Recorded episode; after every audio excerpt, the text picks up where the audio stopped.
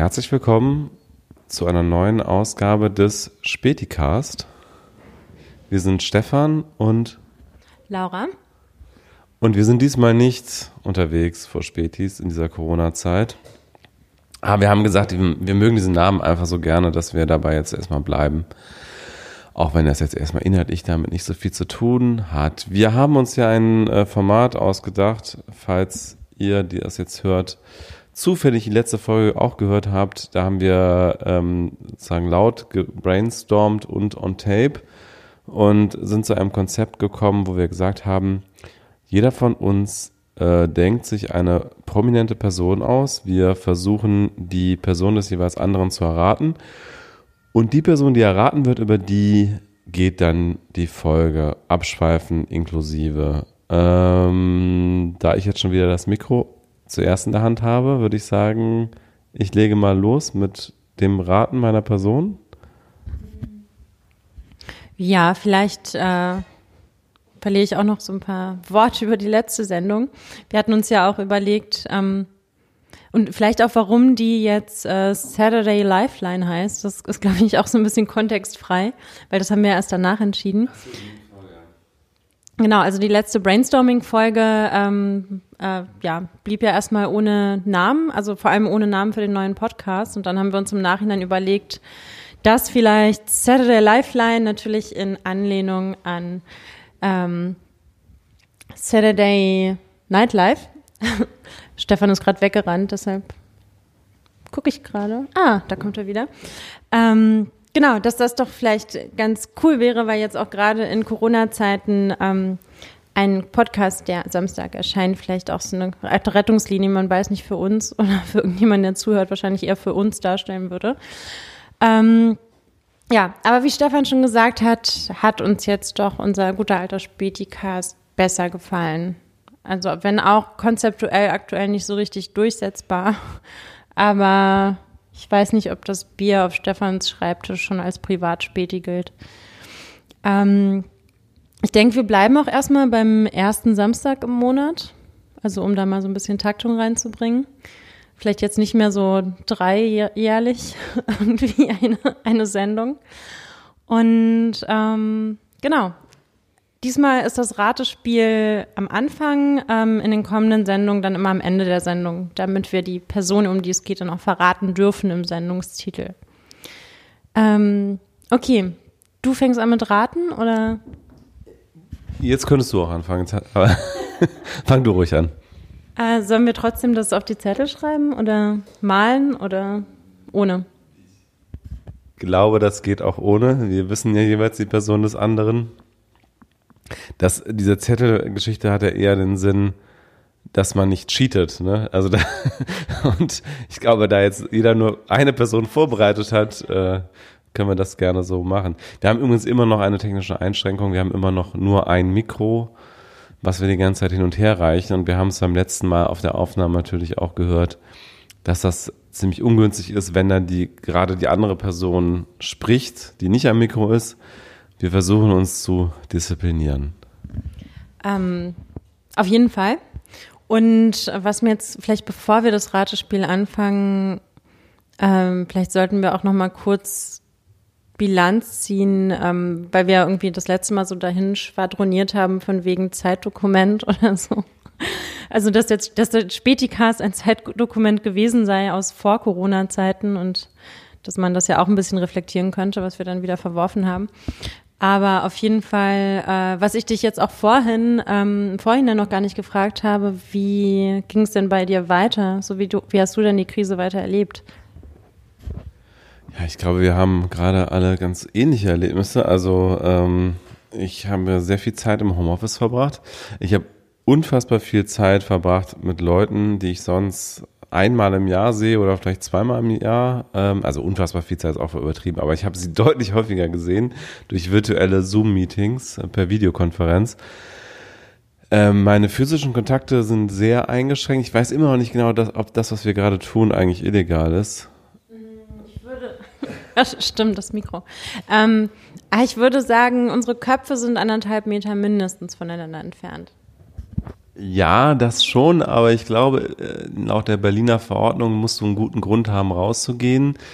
Äh, und ich glaube, Besuch eines Freundes gilt nicht als guter Grund. Dazu gehört zum Beispiel Besuch eines Lebenspartners äh, oder irgendwie medizinische Unterstützung oder auch Joggen oder auch Nutzung des ÖPNV ist auch eine Ausnahme, die da geregelt ist. Warum auch immer man einfach so den ÖPNV nutzt, nicht um irgendwo hinzukommen. Aber ähm, ich glaube, so Privatbesuche sind eigentlich gerade illegal. Also wir machen jetzt gerade einen Speak-Easy illegalen Podcast in der Corona-Zeit. Nein, ich habe dir Supplies mitgebracht, für die du nirgendwo anders bekommen konntest. Ähm, und zudem ist das ja auch wichtig für deine berufliche Weiterentwicklung, dass wir jetzt hier weitermachen. Ja, also, also das war im Grunde medizinische Nothilfe auf jeden Fall. Ähm, genau. Ähm, jetzt habe ich wieder das Mikro, dann fange ich jetzt mal an mit dem, mit dem Raten, oder? Okay. Bin ich Sören Kierkegaard? Nein. ah, du, du hm, interessant. Du willst, ah, okay. Ähm, ähm, bin ich Josef Stalin. Jetzt fangen, okay, jetzt fangen ja beide einfach mit konkreten äh, Personen an. Nein. Äh, und war, war mich gefragt, aber ich habe wirklich gedacht, wenn du eine Person über eine Person reden willst, dann diese Person, dachte ich. Nein, okay. Ähm, mir würden jetzt noch ein paar andere Personen einfallen, die du vielleicht genommen hättest, aber ich fange jetzt trotzdem mal systematisch an. Ähm, aber interessant, dass du, dass du Stalin sagst, aber wahrscheinlich eher, weil ich dich manchmal so äh, äh scherzhaft auch als Stalin bezeichne. Was? Eigentlich macht das nur mein Freund, aber ich wusste. Doch, doch, bei so politischen Diskussionen habe ich dich schon mal als Stalin beschimpft. What? Also, ich weiß noch nicht mal, wie das zustande kommt. Nee, weil du manchmal so radikale Ideen, also so, du hast manchmal so ra radikal hohe Anforderungen an, an äh, menschliche Moral. Ja, ich, ich würde sagen, das ist vielleicht noch ein bisschen anders gelagert als bei Stalin. Also ja, ich wollte jetzt gerade noch dazu sagen, dass, das sehe ich jetzt bei Stalin nicht so. Es ist eher, es ist eher, ähm, so, so, das kann halt in, in, in eine äh, in Diktaturen führen. Ähm, so, so ein Denken könnte, nicht bei dir jetzt. Ja, nur weil ich immer sage, dass ein guter Diktator vielleicht schlecht, besser ist als eine schlechte Demokratie. Aber das meine ich eigentlich auch nicht so. Also ich bin absolut Demokratin, nicht, dass der Verfassungsschutz jetzt hier anklopft. Also durch und durch Demokratin, um das mal festzuhalten. Durch und durch Demokraten, die sich aber trotzdem nicht an die Corona-Verordnung gerade halten. Ähm, ja, also, äh, was wollte ich jetzt genau? Ich bin ein Mann. Äh, ja. Ich bin tot. Nein. Okay. Ähm, ich bin ein Mann. Ja. Ähm,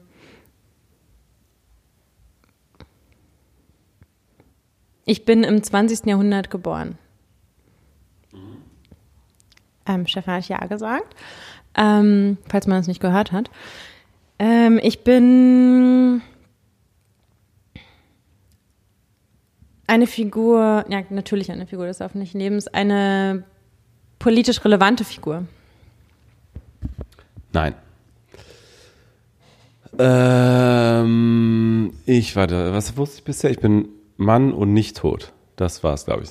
Ähm, ich bin älter als 30. Ja. Älter als 40. Ja. Ich bin nicht schon wieder Thomas Gottschalk. ähm, ich bin älter als 50. Ja. Ich bin kein Politiker. Ja. Ich bin nicht im weitesten Sinne Unterhaltungskünstler. Nein. Ähm, ähm, ich mache nichts Künstliches, äh, Künstlerisches. Doch, machst du. Also machtest du. Ich meine, hattest du schon gefragt, ob du tot bist? Mm, okay, jetzt hast du es mir verraten. Ich hatte nur gefragt, ob ich im 20. Jahrhundert geboren bin. Ja, nee, also du bist tot. Ich meine, ich habe direkt dazu gesagt, ich habe mir eine relativ schwere Person ausgedacht. Also nicht, also du kennst die Person schon nahezu mit Sicherheit, aber man muss erstmal drauf kommen. Ähm, und deswegen kann ich auch ein bisschen helfen. Also ich bin tot, du bist tot und ähm, du hast was Künstlerisches gemacht, aber das ist nicht das, wofür du bekannt geworden bist. Also deswegen war das jetzt ein äh, Nein, weil du hast ja nicht gefragt und deswegen bin ich wieder dran, aber ich wollte das noch erläutern. Ähm, wo, war ich jetzt? Ah, genau, Ich war ein Unterhaltungskünstler. Ich ähm, bin kein Musiker. Äh, ja. Ich bin kein Moderator. Ja. Oder, nee, entschuldige, ähm, die Antwort auf Ich bin kein Musiker, nee, doch, entschuldige, lautet Nein. Diese, diese, diese doppelte Verneinung bringt mich immer völlig durcheinander. Also ja, es ist ein Musiker. Okay, ähm, okay also ich bin ein toter, nicht hauptberuflicher Künstler. Das habe ich richtig ja. verstanden, oder? Ja. Hm. Und pol nicht politisch relevant. Ähm,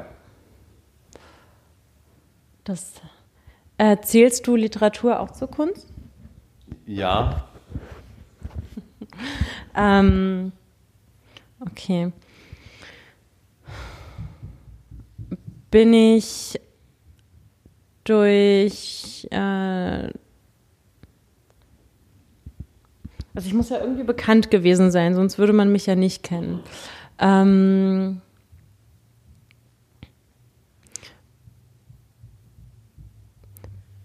war ich eine, ein, ein Journalist?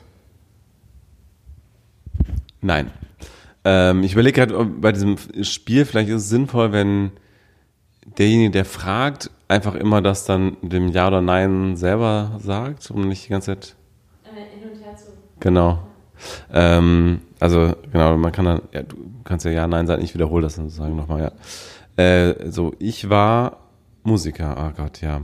Das war ja eben schon angekündigt, das ist eine Person, über die ich nicht gerne reden will. Ähm, ich kenne mich auch mit Musikern wirklich sehr, sehr schlecht aus.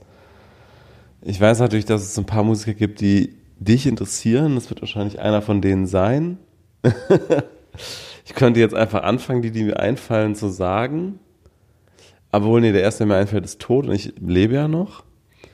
Also der erste, der mir einfällt, ist gerade David Bowie, Jim Morrison, ich weiß gar nicht, ob Jim Morrison noch lebt. Ich glaube, das weiß niemand so genau. Nein, du weißt es auf jeden Fall und du sagst es mir gar nicht. Der lebt noch, oder? Jim Morrison? Also ernsthaft? Ja, ernsthaft. Nein, es gibt nur irgendwie alle möglichen Verschwörungstheorien, dass er eventuell noch leben könnte, aber er ist offiziell mit 27 in seiner Pariser Badewanne ertrunken, im Drogenrausch. Ach krass, der ist auch im äh, Club 77. Äh, äh, 20, 27. äh, Nicht 72, so wie die Stones. ja, die Stones, das finde ich, äh, ich finde das immer unfassbar faszinierend, wenn Leute, die schon in meiner Kindheit für mich alt waren, wenn die bis heute noch irgendwie da sind und immer noch das machen, was sie in meiner Kindheit gemacht haben. Und da gehört Thomas Gottschalk dazu und da gehört, ähm, gehören die Rolling Stones dazu. äh, und generell, äh, jetzt, wo wir gerade schon am Abschweifen sind, ähm, ich habe mich kürzlich gefragt, ob Martin Walser eigentlich noch lebt. Was ist deine Schätzung?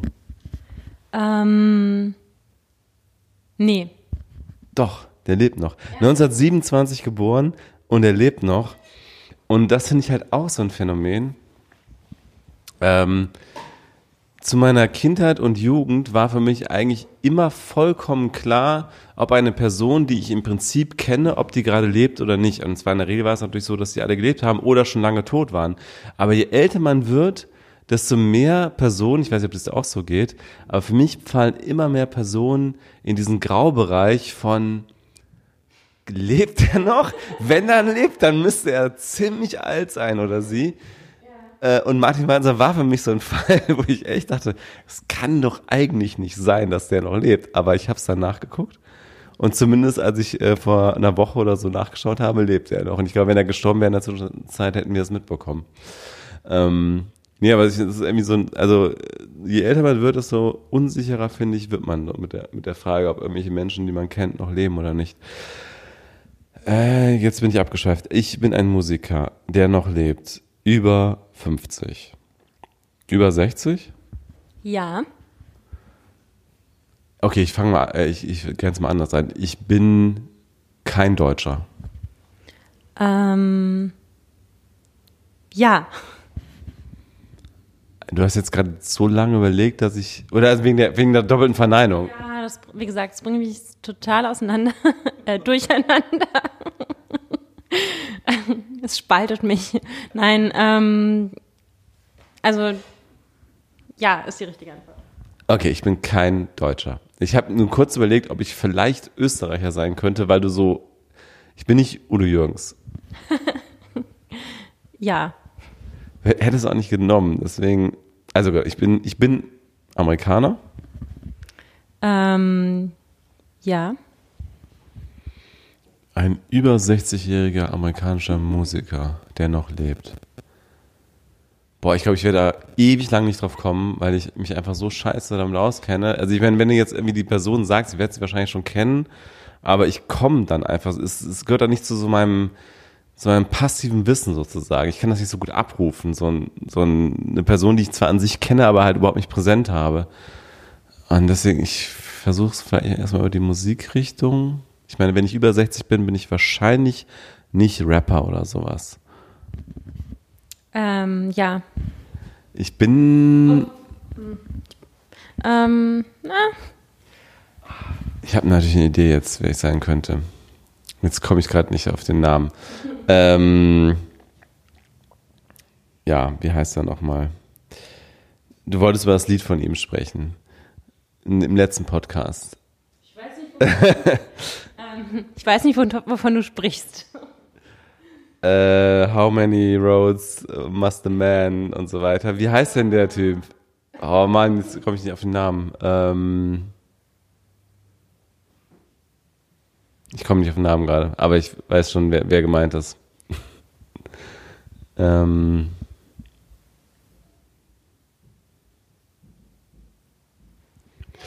rat du mal erstmal weiter. Ähm, okay. Ja, weil du willst so gerne über deine Person sprechen. Ich könnte auch noch ein bisschen warten. Ähm, aber ich glaube, so schnell rate ich das jetzt nicht. Vor allem, ich habe wenig Anhaltspunkte.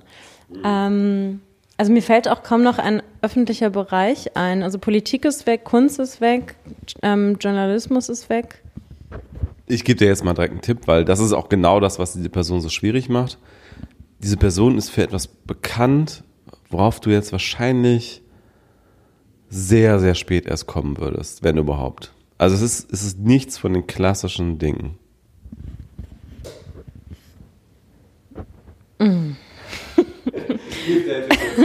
Ah, Wissenschaft gäbe es noch, aber das glaube ich nicht. Ähm, aber wofür wird man denn noch bekannt? Ähm,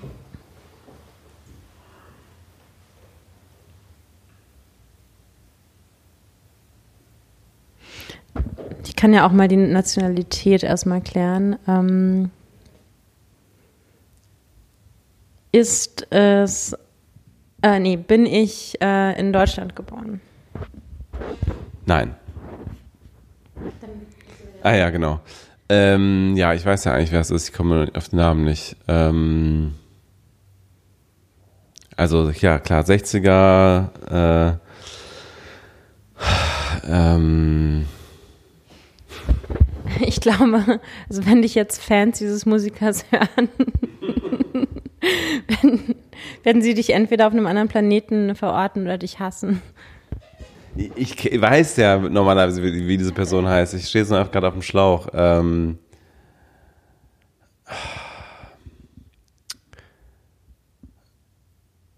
sag mal den Anfangsbuchstaben des Vornamens. Dann musst du aber auch den Anfangsbuchstaben des Vornamens sagen. Okay, also ich sag's zuerst. Äh, Der Anfangsbuchstabe des Vornamens ist C bei dir. Und bei dir B.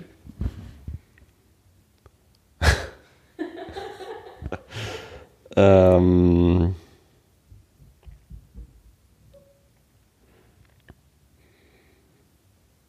ich komme nicht drauf. Ich komme einfach gerade nicht drauf.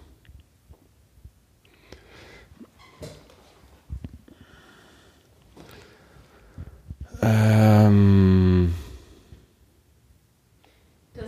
Das ist jetzt eigentlich ähm, so, ein, so eine Art Präzedenzfall für das Spiel. Wie geht man damit um, wenn die Person schon erraten ist und man sie im Kopf hat, aber man den Namen noch nicht sagen kann, weil dann kann man ja nicht mehr weiterraten. Außer Buchstaben raten. Ja, also ich würde sagen, ich habe die Person ja eigentlich erraten. Ich weiß ja, um wen es sich handelt. Ich komme einfach nicht auf den Namen gerade. Von mir aus können wir es auch gelten lassen. es ist natürlich Trommelwirbel, der äh, fast schon kultisch verehrte und ähm, viel diskutierte, also in Bezug auf seine Einzel biografischen Einzelheiten viel diskutierte, mysteriöse Nobel Literatur-Nobelpreisträger Bob Dylan. Ja, also ich wusste es natürlich, aber ich kam nicht erst. Okay. Bob Dylan, ja. Ähm, dann, dann reden wir über Bob Dylan jetzt äh, in der nächsten Stunde. Ich hätte auch über eine Person geredet. Ich hätte auch lieber über meine Person geredet, weil das ist auf jeden Fall eine ungewöhnliche Person. Aber ähm, Ähm, wir könnten es ja auch noch mal so als Trial-Sendung nehmen, weil wir haben ja sowieso den Plan, ähm, dann ab der nächsten Sendung immer am Ende das Ratespiel zu machen. Wir können auch einfach heute über deine Person reden, nächstes Mal über Bob Dylan und dann am Ende der nächsten ähm, Sendung eben dieses Ratespiel, sodass es dann danach halt immer so weitergeht. Aber wenn wir jetzt beide schon heute keine Lust haben, über Dylan zu reden, dann haben wir beim nächsten Mal doch wahrscheinlich auch keine Lust. Also wahrscheinlich, wahrscheinlich hast du nur keine Lust, weil ich keine Lust habe, oder? Nein, ich habe schon Lust, über Bob Dylan zu reden, aber da weiß ich ja schon so viel drüber. Das ist für mich langweiliger, als wenn du mir von der Person erzählst, die mir jetzt noch nicht mal einfällt. Noch nicht mal, mir fällt ja noch nicht mal ein, aus welcher, welchem Öffentlichkeitsbereich diese Person kommen könnte. Deshalb bin ich wahnsinnig neugierig auf deine Person. Und außerdem freust du dich so darauf, über deine Person zu reden, dass ich es irgendwie ah, entspannter fände, über deine zu reden. Und außerdem haben wir ja eben so diesen kleinen Denkfehler gemacht, dass wir nicht am Anfang spielen können. Ähm, und deshalb müssen wir ja auch irgendwie das so hindeichseln, dass wir mal am Ende spielen können. Deshalb finde ich, es wäre eigentlich jetzt am Anfang legitim. Vor allem, weil deine Person wahrscheinlich so schwierig ist, dass ich die nächsten 80 Sendungen noch daran arbeiten müsste, die zu erraten. Das ist nicht komplett auszuschließen, ja. Also ich überlege mal, wie ich dir einen Tipp geben kann. Also ich habe dir schon den, den ähm, ersten Buchstaben des Vornamens gesagt und ich habe dir gesagt, das ist eine Person, die für etwas bekannt ist, was jetzt nicht zu den klassischen Dingen von Prominenten gehört. Ähm, ich weiß, ich könnte jetzt noch so ein paar random Sachen sagen, zum Beispiel einfach, wann diese Person geboren wurde, aber ich glaube, es hilft nicht so viel. Aber ich kann es ja trotzdem mal sagen. Ich glaube, 1934 war das Geburtstag. Ich muss das gerade nochmal nachgucken. Ich glaube 1934. Ja, genau. Am 12. November 1934 in Cincinnati, Ohio. Und vielleicht sogar nochmal das Tod Todesjahr. Das Todesjahr ist 2017.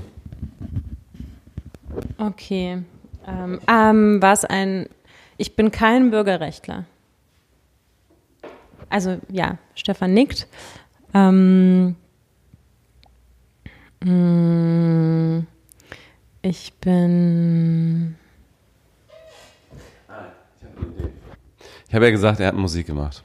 Auch wenn er nicht dafür bekannt ist. Ich spiele dir mal einen Song vor.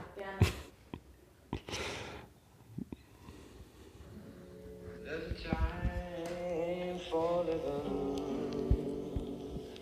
The time keeps on Think you're baby, and all you do is crying. Can feel? Ah, those feelings real. Look at your game, girl. Look at your game, girl. What a mad delusion. Living in that confusion. frustration and doubt. Can you ever live without Okay, das reicht erstmal. Ähm, ich, vielleicht, ich, ich spiele noch mal gerade einen anderen Song an. Und wenn du da mal auf die Lyrics achtest, dann könnte das ein schwacher Hinweis sein. Ein ziemlich schwacher, aber schon ein, das könnte ein kleiner Hinweis sein bei dem Song. Acht mal auf die Lyrics.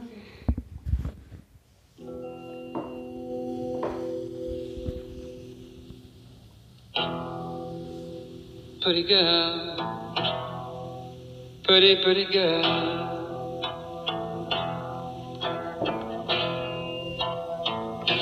Cease to exist. Just come and say you love me.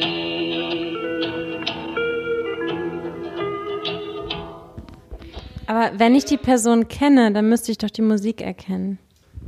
Äh, nein, weil die Person ja nicht für ihre Musik bekannt ist. Ja, aber ich interessiere mich ja viel mehr, also ich, ich weiß nicht, ob ich mich mehr für Musik interessiere als du, aber ich glaube, ich würde die Musik. Ja, Aber ich, und deshalb glaube ich, ich würde die Musik auch kennen, weil die ganz cool ist. du findest die Musik ganz cool. das finde ich interessant, ja. Ich bin verwirrt. Ja, also du wirst überrascht sein, um wen es sich handelt, sage ich jetzt mal. Ähm, okay, ich versuche Ihnen nochmal einen Tipp zu geben. Es gibt ja, sagen wir mal, also wenn, wenn du mal so überlegst, was gibt es für, ja, Charles Manson? ja, krass, wie bist du jetzt so schnell darauf gekommen?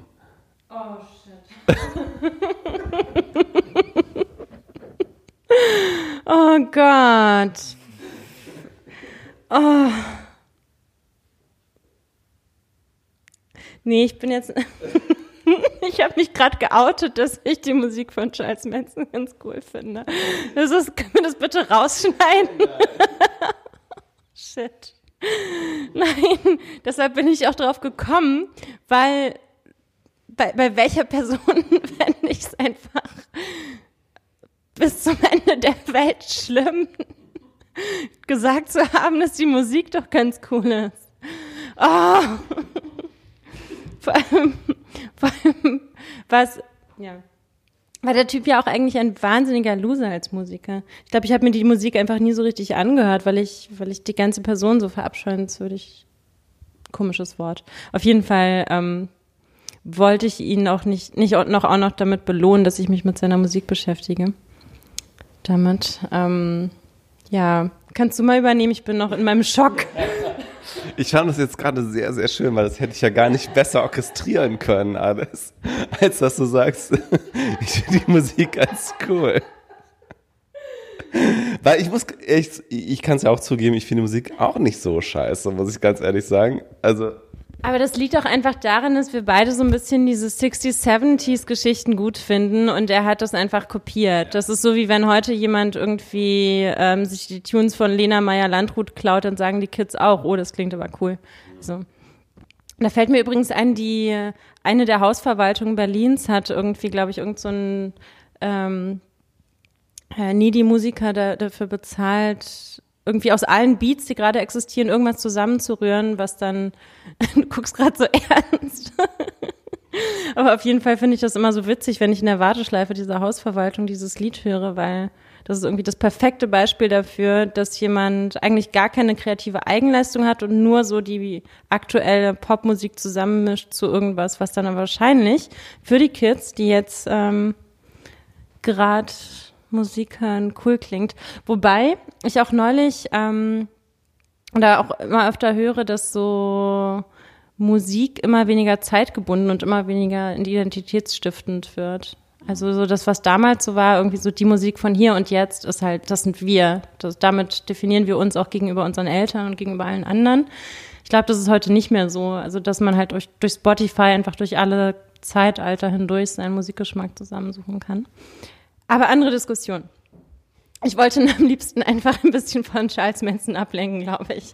Oder irgendwie rechtfertigen, dass, naja, egal. Ich stehe jetzt einfach dazu und ähm, es ist sicherlich gegenüber meiner Figur nicht unbedingt eine großartige Glanzleistung der Musikgeschichte. Ja, wir wollen ja nicht über seine Musik reden. Ne?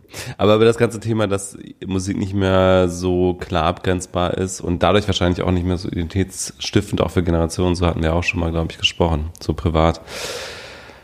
Ja, wo, wollen wir jetzt über Bob Dylan reden oder über Charles Manson? Oder beides sogar. Ja, zeitlich würde es ja fast passen, über beide zu reden. Es gab übrigens, glaube ich, die haben sich, glaube ich, äh, nie gekreuzt. Also es gab ja tatsächlich Kontakte zwischen äh, Charles Manson und ein, einer Handvoll äh, Musikern, ähm, insbesondere ein- einer von den äh, Bee Gees. Äh, nee, Beach Boys. Äh, Beach Boys, genau. Ja, du kennst dich schon besser aus meiner Person als ich selber. ähm, aber ich glaube, mit äh, Bob Dylan hat er tatsächlich nicht direkt irgendwie äh, jemals Kontakt gehabt. Es wäre es wär echt lustig, wenn ich jetzt Sharon Tate genommen hätte. Das stimmt, ja. Nee.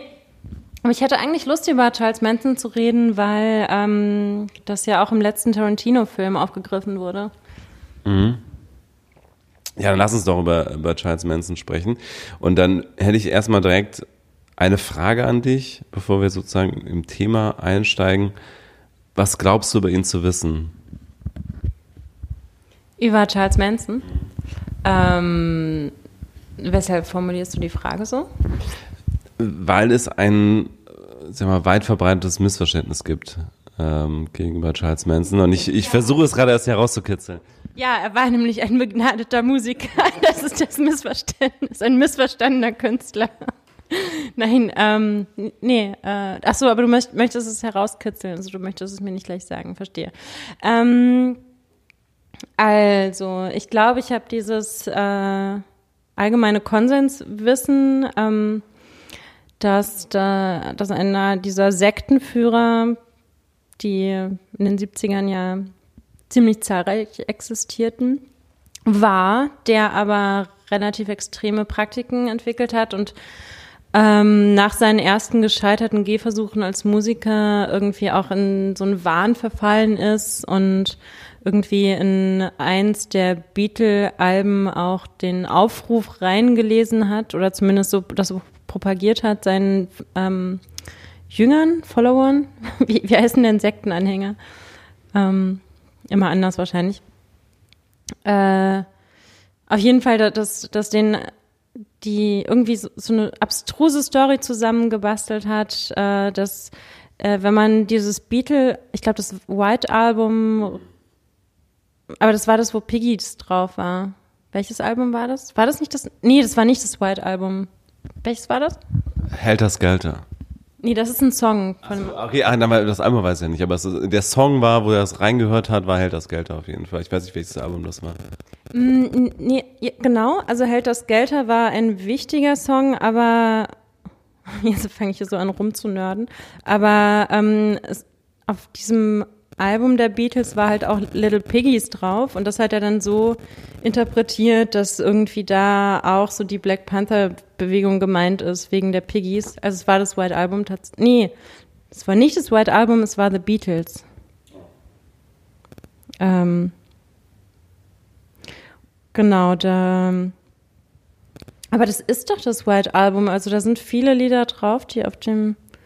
Okay, wir müssen uns vielleicht gleich nochmal kurz mit den Beatles beschäftigen. Mir keine. Doch, das ist doch das White Album. Ja, doch, klar.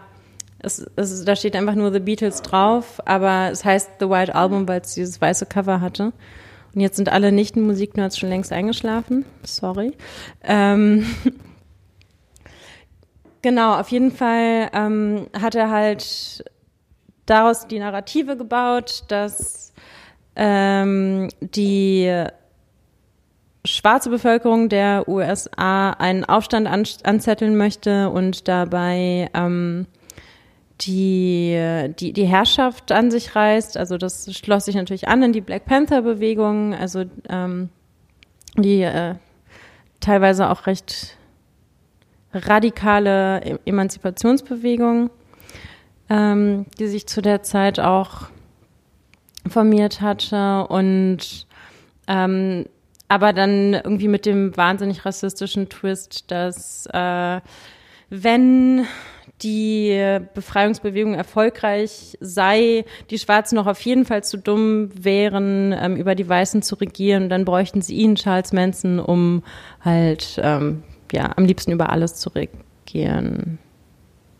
Dann ähm, hat er mehrere seiner Jünger, sage ich mal, dermaßen unter Drogen gesetzt und irgendwie mit diesen paranoiden ähm, Gebilden versorgt, dass einige von denen dann an einem Abend, an einem sehr tragischen Abend ähm, in das Haus der Polanskis äh, eingebrochen sind. Darum geht es ja auch in dem Tarantino-Film und eben die hochschwangere Frau von Polanski ähm, ermordet haben und einige ihrer Kinder, äh, Freunde, komischer Versprecher, also ihr Kind tatsächlich, äh, in, das Ungeborene, mit zwölf Me Messerstichen in den Bauch getroffen haben, was einfach eine Grausamkeit ist, die das dann auch so extrem, ähm, ja, symbolträchtig gemacht hat, glaube ich. Und ich rede jetzt schon viel zu lange. Ich finde, du solltest mal was sagen. Ja, also du hast jetzt nicht das Missverständnis genannt, worauf ich hinaus wollte und wahrscheinlich äh, unterliegst du dem auch gar nicht, weil du ja schon relativ großes Detailwissen hast. Ähm, das Missverständnis ist, dass er halt, er ist kein Mörder selber, also er hat niemanden selber mit eigenen Händen umgebracht. Also er hat seine Anhänger dazu gebracht, äh, nicht nur die äh, Sharon Tate und ihre Freunde, sondern danach auch noch ein ähm, Unternehmerpärchen und davor auch noch mal andere. Das können wir gleich alles noch mal im Detail besprechen, aber das ist natürlich der bekannteste Mord von Sharon Tate.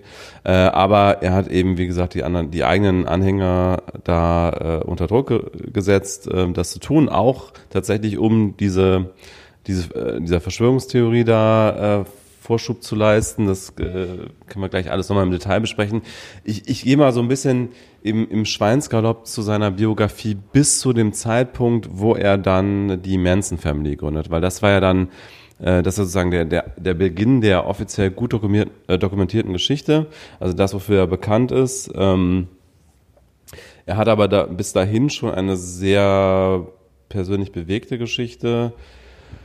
Ähm, also jemand, der eigentlich von Kindesbein an, kann man sagen, einerseits halt in, in extrem verwahrlosten ähm, Umständen aufwächst und eben auch schon Persönlichkeitszüge hat, ähm, die eben solche ähm, hochkriminellen Menschen haben äh, wie er. Also, man ist jetzt die Frage, ist, kann man jetzt ein bisschen schwer immer so aus der Ferne zu diagnostizieren, aber sicherlich spielt da sowas wie die dunkle Triade oder Cluster B Persönlichkeitsstörung irgendwie eine, eine Rolle. Da kannst du vielleicht sogar noch ein bisschen mehr dazu sagen gleich. Aber erstmal ganz grundsätzlich zu seiner Biografie. Also sein Vater war unbekannt. Ähm, seine Mutter hat ihn als Teenagerin bekommen, ungewollt, mit 16. Ähm, sie war als ungeplant schwanger, war unverheiratet, ähm, war Alkoholikerin laut Manson. Da gibt's jetzt keine unabhängigen Quellen, aber er selber hat das mal gesagt, dass seine Mutter Alkoholikerin war. Er hat gesagt, dass sie zahlreiche Männerbekanntschaften hatte. Ähm, äh, Manson selber, äh, nee, erstmal seine Mutter war auch schon äh, kriminell oder wurde kriminell, hat mit ihrem Bruder zusammen einen Raubüberfall, einen bewaffneten ähm, äh, durchgeführt.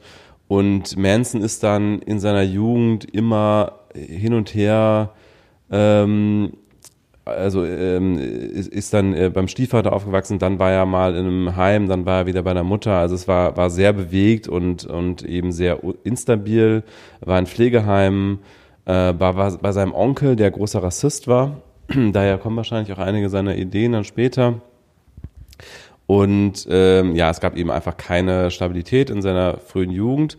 Und hinzu kamen halt diese Persönlichkeitszüge, die sich halt schon sehr früh äh, gezeigt haben. Und dann war er halt auch schon in, in jüngsten Jahren äh, kriminell, also er hat Diebstähle begangen, Betrug. Ähm, dann ähm, ist er 18 Mal aus einer Jugendstrafanstalt äh, geflüchtet schon äh, in seiner Jugend. Ähm, er hat ähm, seine letzte Flucht im Februar 1951 trat der 16-jährige Manson mit zwei Mitansassen und einem gestohlenen Auto an, das sie bis äh, Kalifornien bringen sollte, steht bei Wikipedia. Unterwegs begingen sie in einer, nach eigener Einschätzung 20 Raubüberfälle. Also äh, man merkt schon so, in, in jüngsten Jahren war er schon hochkriminell auf jeden Fall. Und ähm, von diesem, von dieser dunklen Triade und der Cluster B Persönlichkeitsstörung ist halt bei ihm ganz, ganz eindeutig sehr stark dieser Narzissmus vor allen Dingen. Ne? Und das hat ihn wahrscheinlich auch dazu eben ähm, getrieben, erstmal diesen Plan zu verfolgen, Musiker zu werden. Das war ja einfach dann auch später in der Zeit, wo er das angestrebt hat, in den 60er Jahren, war das ja einfach so das Ding, so was man vielleicht heute, wo man sagen würde, das sind vielleicht Influencer heute, das waren einfach Musiker, das waren die Rockstars, also auch im engeren Sinne die Rockstars. Und ähm, das hat natürlich seinen Narzissmus extrem getriggert. Und es gibt ja auch zum Beispiel das Gerücht, was übrigens falsch ist, ähm, dass er bei diesem Monkeys Casting mitgemacht hat. Ich weiß nicht, ob du das schon mal gehört hast. Also es gab ähm, tatsächlich eine Castingshow, wo die Monkeys, diese, diese Band, gecastet wurden, 1965. Und es gibt das Gerücht, dass Manson da mitmachen wollte. Ähm, aber da saß er noch im Gefängnis, mal wieder wegen irgendwas, ich weiß gar nicht mehr genau warum. Äh, aber er saß da noch im Gefängnis und äh, dementsprechend konnte er da gar nicht mitmachen. Aber er hat auf jeden Fall versucht, Musiker zu werden und sogar ja mit geringem Erfolg, also jetzt nicht mit gar keinem Erfolg, ähm, können wir später noch ein bisschen zu sprechen. Ähm, es gibt übrigens zwei Intelligenztests, die mal gemacht wurden bei ihm. Einer 1951 in der Jugendstrafanstalt und später nochmal in einer Institution äh, in den 60ern. Wobei, da habe ich nicht genau herausgefunden, wann das eigentlich gewesen sein soll ähm, weil das ist ein Buch, was da bei Wikipedia verlinkt ist, was man sich nachschlagen kann. Äh, also hätte ich mir besorgen müssen, habe ich aber nicht. Aber rate mal, also es sind zwei Intelligenztests, beide sind auch ein bisschen weit äh, voneinander entfernt, aber vielleicht hast, hast du eine Schätzung, wo er da lag? 89?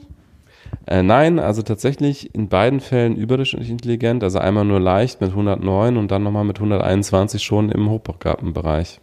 Fängt er nicht erst bei 130 an? Äh, stimmt. 130, äh, stimmt, die- das, äh, die 95 Prozent äh, in der Mitte sind, äh, glaube ich, 8, 85 bis äh, 130 oder so, ne? Ähm, stimmt, 121 nicht, ist nicht hochbegabt, 130 fängt das erst an, ja.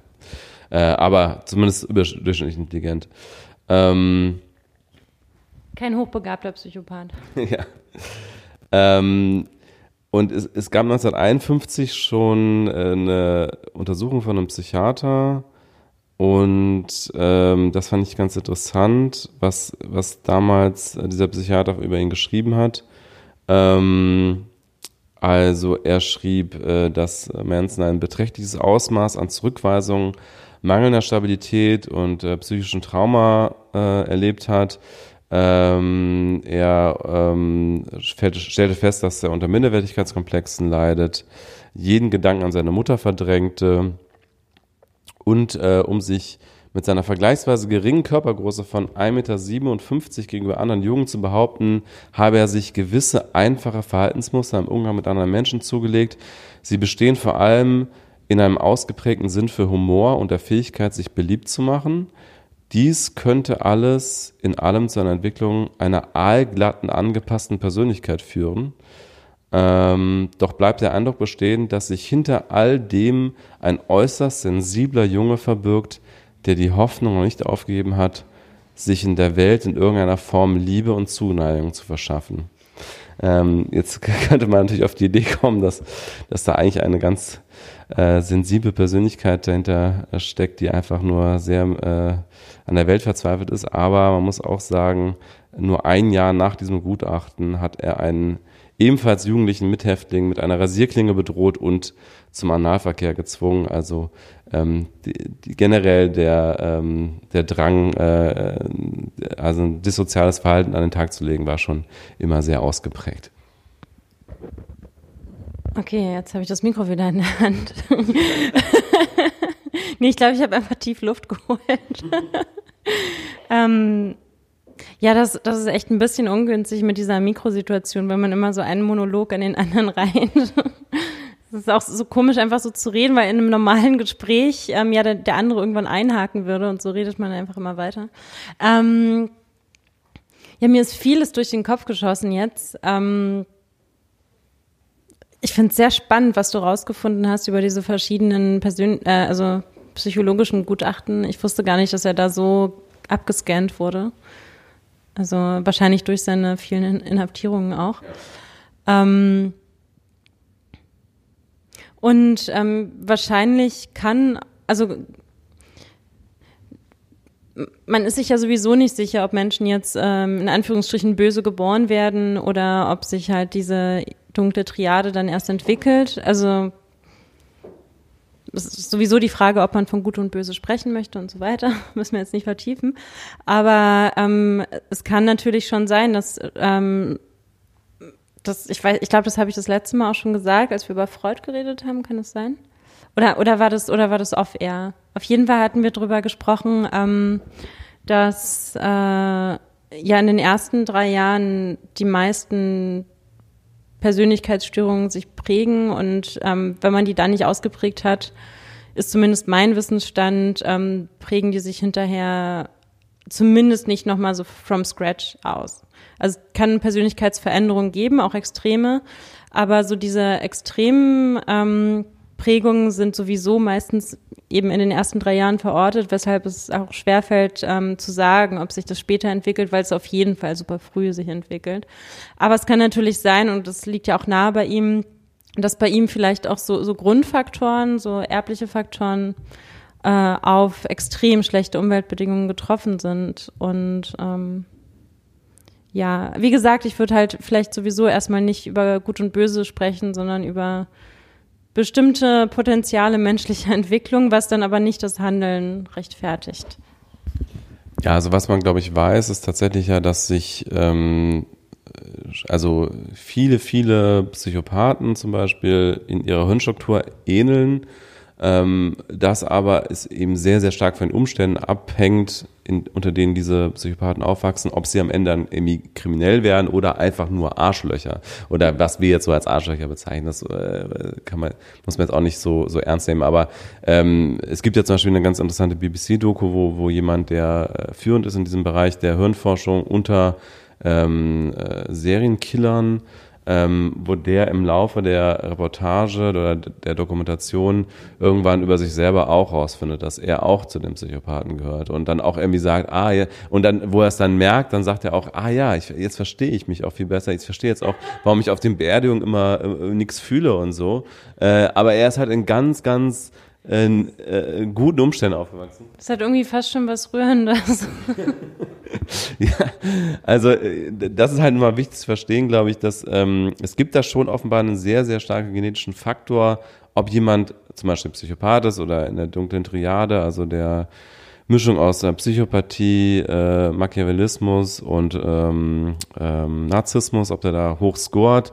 Ähm, das, das, ist, das ist schon, hat einen großen genetischen Faktor, aber wie sich das am Ende dann entwickelt, also ob du einfach nur ein aalglatter, vielleicht sogar sehr erfolgreicher CEO wirst oder ob du halt ein Serienmörder wirst, das hängt dann eben dann noch sehr stark von der Umwelt und von den Umweltbedingungen ab. Und wo du sagst, Hirnforscher, also gerade für äh, einige Berufe, die hohe Präzision und Coolness erfordern, ist es ja sogar vorteilhaft. Also es ist sogar besser, dass ein äh, Chirurg so relativ hoch scored auf der Psychopathie-Skala, weil er dann einfach mal so völlig empathiefrei seine Operationen exakt durchführt, was halt jemand, der denkt, oh Gott, dieser Mensch könnte sterben, vielleicht nicht leisten kann. Ja, und es gibt ja, soweit ich weiß, tatsächlich auch Untersuchungen, dass gerade in Berufen mit extrem viel Verantwortung die Psychopathen besonders häufig zu finden sind, was vermutlich auch daran liegt, dass die halt sich sehr gut anpassen können, weil ähm, die sind ja, die werden ja oft auch als sehr charmant zum Beispiel bezeichnet. Das ist jetzt kommen wir ein bisschen in Klischees, aber ich glaube, das ist schon, kann man schon äh, so als Tendenz sagen und ähm, weil sie halt auch sehr strategisch vorgehen können. Also weil, weil sie halt ähm, die Fähigkeit haben, sozusagen die Empathie auszuschalten und dann eben auch sehr strategisch äh, auch Gefühle zum Beispiel vorzutäuschen. Aber lass uns noch mal ganz kurz zu, zu Manson zurückkommen. Also ähm, ich will jetzt gar nicht so sehr noch in seine biografische Details vor dieser Manson-Family absteigen. Man kann einfach nur so viel sagen, er war sehr viel in Gefängnissen, er war noch Zuhälter zwischendurch, er hat auch da schon klar diese, diese persönlichen, ähm, diese Persönlichkeitsstruktur offenbart, dass er halt zu Manipulationen neigt. Also er hat zum Beispiel dann eigene äh, Prostituierte dazu gebracht, vor Gericht für ihn zu lügen und ähnliches. Also so dieses ganze manipulative Verhalten, was man halt dann später nochmal in verstärkter Form eben als Sektenführer sieht. Ähm, Genau, er hat dann noch irgendwie jemanden kennengelernt, der in der Scientology-Sekte war, hat sich dafür sehr, auch sehr interessiert. Er hat auch dann am Ende so eine etwas also sehr, also nicht etwas, eine sehr konfuse Ideologie entwickelt, über die wir auch gleich nochmal sprechen können, die hast du ja auch schon angerissen. Ähm, und dann ähm, hat er tatsächlich äh, kurz vor seiner Entlassung ähm, am 21. März 1967, also das war dann kurz vor seiner letzten Entlassung, die dann äh, in der Folge zur Manson Family führte, zur Gründung, hat er tatsächlich den äh, Anstaltsleiter angefleht, ihn nicht zu entlassen. Er war damals 32 Jahre alt und sagte dem Anstaltsleiter, dass er inzwischen über 17 Jahre in Institutionen verbracht hat und dass er mit dem Leben da draußen einfach nicht zurechtkomme. Und er hat ihn angefleht, dass er ihn im Gefängnis lässt. Und das ist natürlich keine Rechtsgrundlage, um jemanden im Gefängnis zu lassen. Das heißt, er wurde dann entlassen. Und ähm, ja, man sah dann eben wieder seine Persönlichkeitszüge. Also ähm, er hat versucht, wie gesagt, Musiker zu werden und er ist halt entlassen worden 1967 dann voll in diese, äh, in diese, in diesem Höhepunkt dieser Hippie-Zeit. Und das war für ihn letztlich so eine Art gefundenes Fressen ähm, für seine, seinen Narzissmus und seine Manipulationsfähigkeit, weil er hat dann nämlich angefangen, vor allen Dingen junge Frauen anzusprechen, die irgendwie ein bisschen verwahrlost aussahen, die irgendwie äh, von zu Hause aus weggerannt sind. Das gab es ja viel damals. Also es war eben so eine Umbruchszeit, wo dann eben viele Frauen oder junge Menschen generell ihre Familie verlassen haben, nicht wussten, wo sie hin wollten, Autorität in Frage gestellt haben. Und er hat einfach dann offensichtlich ganz systematisch gerade so labile junge Frauen angesprochen und ihnen halt erzählt, er ist äh, der Messias und weiß, wo es lang geht. Er hat auch so ein bisschen Cold Reading äh, verwendet. Also zum Beispiel ist er mal zu einer jungen Frau hingegangen, hat gesagt, du würdest, du äh, äh, wurdest von deiner Familie verlassen, äh, folge mir, ähm, ich weiß, wo es lang geht. Und dann ist er einfach gegangen und dann ist sie ihm wirklich hinterhergerannt. Und wahrscheinlich hatte er, also er hat dann tatsächlich über die Zeit auch relativ viele Anhänger. Also es, äh, es wurden irgendwann mal über 100 Menschen in Polizeiakten identifiziert, die in irgendeiner Form mit der Manson Family in Kontakt standen. Und ähm, wahrscheinlich hat er aber einfach Tausende oder so angesprochen, weiß man natürlich heute nicht, aber er hat wahrscheinlich einfach sehr, sehr viele Menschen angesprochen, auch teilweise junge Männer, also waren ja auch ein paar Männer in seiner Sekte, aber schon überwiegend Frauen. Ähm, und äh, wahrscheinlich haben viele auch gesagt, geh weg, du Spinner, aber er hat halt dann mit dem Filter, also einfach sehr, sehr viele anzusprechen ähm, und dann so ein bisschen Cold Reading und so ein bisschen, ich bin schon äh, ein bisschen älter und habe hier die, die Erfahrung und viele waren verwirrt und haben vieles in Frage gestellt. Also es war halt ein sehr fruchtbares ähm, ähm, Klima sozusagen, äh, in dem er sich ausbreiten konnte und hat dann über die hohe Ansprechquote halt tatsächlich Follower um sich versammelt. Und diese ganze Hippie-Ideologie, ähm, da hat er sich sozusagen ein bisschen dran angedockt in dieser Weise. Aber natürlich war das, was er am Ende dann den Anhängern erzählt hat, ziemlich weit weg von jetzt irgendwie wirklich progressiven Denken oder so. Ähm, ich kann mal kurz gucken, meine Notizen. Ähm, ähm, zum Thema äh, Helter Skelter, also ähm, oder wollen wir schon zu dieser Ideologie rüber oder wollen wir noch weiter in der Biografie bleiben? Oder willst du noch mal irgendwas dazwischen sagen? Ähm, nee, ich, ich hatte nur so eine Querassoziation. Ähm, Thema mh, hm, orientierungslose junge Frauen. Genau das hat nämlich auch ähm, ein wichtiger Philosoph des 20. Jahrhunderts gemacht, und zwar Jean-Paul Sartre. Der hat mal an, ähm, das auch wirklich so formuliert gegenüber äh, Simone de Beauvoir, so ich, ich suche mir die schwimmenden Mädchen und nehme sie an die Hand und die beiden haben da, haben da auch ziemlich, ähm, ja, also sich, ich würde fast schon sagen, genommen, was sie wollten von so jungen Menschen.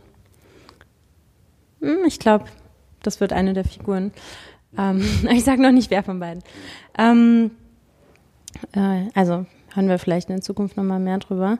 Aber ähm, ich weiß nicht, das ist so eine Querassoziation, die äh, mir gerade kam, vielleicht auch. Ähm, ich glaube, sowas kommt relativ häufig in unterschiedlichsten Ausprägungen vor. Also bis zu dem Punkt, an, an dem es zu den Morden kam, war das, glaube ich, so ein Mechanismus des Machtmissbrauchs und des Menschenmissbrauchs, wie, er jederzeit ständig überall eben wegen solcher Persönlichkeitseigenschaften vorkommt.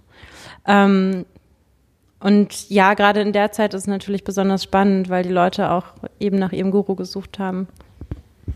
Genau, und ähm, letztlich äh, war das alles, glaube ich, eine, eine Befriedigung seines Narzissmus. Also, was er so kommuniziert hat gegenüber seinen Anhängern, war immer dieses, äh, du bist was Besonderes, aber musst beweisen, mussten mir halt folgen. Und ähm, alle, die auch kritisch dann irgendwann waren, das gab natürlich auch immer wieder Leute in der Gruppe, die sich kritisch geäußert haben, die sind dann sozusagen rausgeflogen. Das war natürlich dann auch immer so ein Filter, so dass er dann natürlich am Ende dann nur noch diese labilen und äh, sehr manipulierbaren Menschen um sich herum scharte. Und eine Frage, die er offenbar dann häufig äh, gerade den Frauen immer gestellt hat, er hat sich ja selber dann auch Jesus Christus genannt in dieser Gruppe, ähm, hat er dann immer gefragt, ähm, wie sehr liebst du mich? Und dann hat aber diese Antwort nie ausgereicht, die dann, äh, also ich liebe dich äh, extrem sehr und so weiter, das hat ihm alles nicht gereicht. Und dann hat er immer sowas gefragt wie, würdest du für mich sterben, würdest du für mich töten? Und da sieht man halt, dass es da als, als Grundlage da eben dieses extrem fragile Selbstwertgefühl offenbar ist, was, was, und dieser unfassbar unstillbare Narzissmus, ähm, der da eben hintersteht.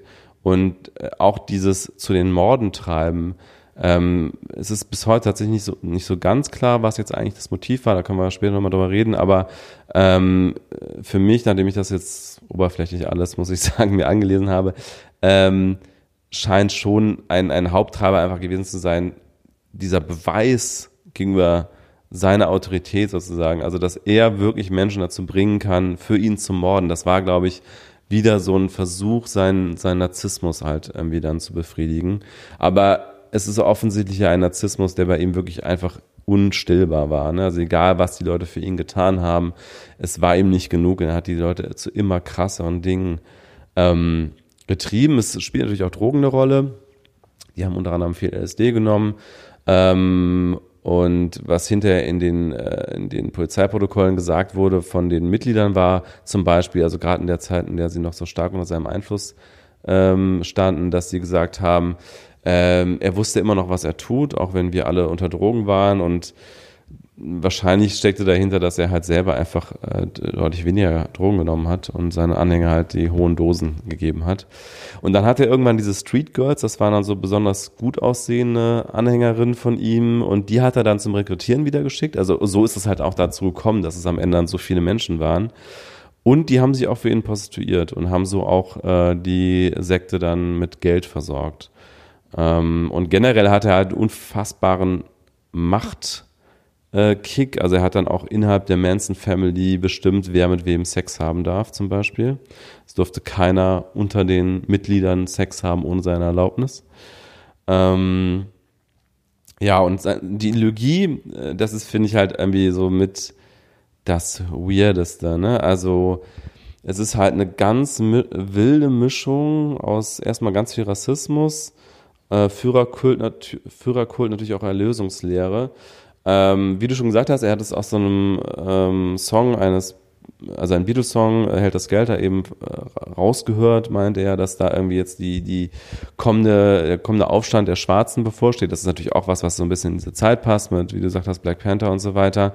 Äh, oder auch vorher das schon Civil Rights Movement. Und seine Theorie war eben tatsächlich so, es kommt jetzt diese Revolution der Schwarzen in Amerika und sie werden die Macht an sich reißen und werden dann aber irgendwann merken, dass, äh, Zitat, äh, ihre Sklavennatur ähm, dazu führen wird, dass sie sich nicht selber verwalten können. Und sein Plan war dann, dass sich die Manson Family in eine Höhle einsperrt, also sozusagen diese, diese Revolution beschleunigt, also diese, diesen Aufstand der Schwarzen beschleunigt. Ähm, zum Beispiel war es so offensichtlich, dass nicht ganz klar war, es haben einige ausgesagt hinterher von seinen Anhängern, ähm, dass diese Morde, die sie dann begangen haben, schwarz in die Schuhe geschoben werden sollten, äh, um sozusagen diese, diesen Rassenkonflikt irgendwie äh, heraufzubeschwören, zu beschleunigen, genau. Ähm, und also der Plan war, und das ist jetzt, da wird halt wirklich dann so richtig komplett sektenmäßig absurd. Der Plan war, sich in so eine Höhle zu verkriechen, ähm, nachdem die Revolution dann ähm, äh, gestartet ist, abzuwarten, bis äh, die Schwarzen revoltiert haben, dann als die Retter aus der Höhle zu kommen, weil die Schwarzen es halt nicht hinbekommen mit ihrer Selbstverwaltung, so dass sie dann sozusagen ähm, ihn anflehen als letzten Weißen und seine Anhänger äh, über sie zu regieren. Ähm, und dann äh, waren halt auch noch so, das hat das Ganze hat sich noch ver vermischt mit so komischen, ja, religionsartigen ähm, äh, Ideen. Also unter anderem hat er gesagt, später würden dann irgendwie Jesus und die äh, Beatles als vier Engel äh, der Seligkeit neben ihm regieren und sowas. Also da, da wird es dann halt dann wirklich so richtig absurd. Ähm, genau, aber das war das, was er seinen Anhängern verkauft hat auf jeden Fall. Und da hat er, glaube ich, ganz, hat er so geschickt mit mit verschiedenen Elementen gespielt, die halt irgendwie eine Rolle spielten. Also ich glaube, klar, Rassismus hat bei ihm selber eine Rolle gespielt, weil er durch seinen Onkel da geprägt war, weil natürlich die ganzen USA auch in den 60er Jahren noch sehr rassistisch geprägt waren. Ähm, und dann aber wie das so wild gemixt mit Beatles und Jesus und so alles irgendwie so ein bisschen und ähm, gerade auch die Beatles natürlich, ähm, weil das auch irgendwie viele seiner Anhänger natürlich irgendwie dann von, von der Musik auch ähm, äh, fasziniert waren. Er selber übrigens auch. Er hat dann im Gefängnis schon angefangen, ohne Ende Beatles-Songs zu hören und wollte eigentlich selber auch zwischendurch mal so eine Art Beatle werden. Und ähm, am Ende hat er halt ähm, das Haus der Polanskis vor allen Dingen deshalb ausgewählt, nicht weil da die Polanskis wohnten, sondern wahrscheinlich, weil davor Terry Mel Melcher gewohnt hat. Also das ist der ähm, Produzent unter anderem der Birds äh, und auch der ähm, sag schnell, ähm, der Beach Boys. Ähm, und ihn hat er so verstanden, irgendwann zwischendurch mal, dass er ähm, ihn groß rausbringen wird. Das war wahrscheinlich von ihm auch nicht ganz so gemeint. Der, äh, Fakt war aber tatsächlich, dass, dass äh, ein Song von ihm mal auf einer äh, B-Seite der Beach Boys tatsächlich ähm, äh, gepresst wurde. Aber der wurde halt verändert und von den Beach Boys selber gespielt. Und das war für ihn natürlich auch nochmal so eine narzisstische Kränkung. Ähm, also, dass da die Beach Boys sozusagen aus seiner Sicht seinen Song dann halt ähm, geklaut haben. Ähm, ich sehe gerade, es waren zwei sogar. Nee, genau. Das war der Song Cease to Exist. Das war der zweite, den ich eben vorgespielt habe. Der ist unter dem Titel Never Learn Not to Love als B-Seite 1969 auf einer Beach Boys Single erschienen aber halt von den, von den Beach Boys gesungen und unter einem anderen Titel und auch mit textlichen Anpassungen. Und ähm, das war am Ende, und er hat dafür irgendwie Motorrad bekommen als, als äh, äh, Honorar. Und da hat er halt einen unfassbaren Hass entwickelt auf diesen Terry Melcher und da wollte er eigentlich wahrscheinlich ihn umbringen, aber er lebte nicht mehr in dieser Villa sondern ist ausgezogen und dann lebte da halt Polanski. Er wusste aber schon, dass da Polanski und äh, Sharon Tate äh, lebten inzwischen, weil er hatte nämlich schon mal ein paar seiner Anhänger vorgeschickt und hat, haben die das schon rausgefunden, aber dieser Terry Melcher war einfach nicht mehr greifbar, er wusste nicht, wo der wohnt. Und dann hat er halt, ähm, ja, äh, Sharon Tate und ihre Freunde und das ungeborene Kind umbringen lassen von Anhängern und ähm, äh, Polanski war, glaube ich, gerade auf einer Auslandsreise in der Zeit. Ja, genau. Soweit ich weiß, saß er gerade im Flugzeug, als das passiert ist, oder war auf dem Rückweg. Und das äh, äh Polanski wäre natürlich auch mal eine spannende Figur, die man besprechen könnte.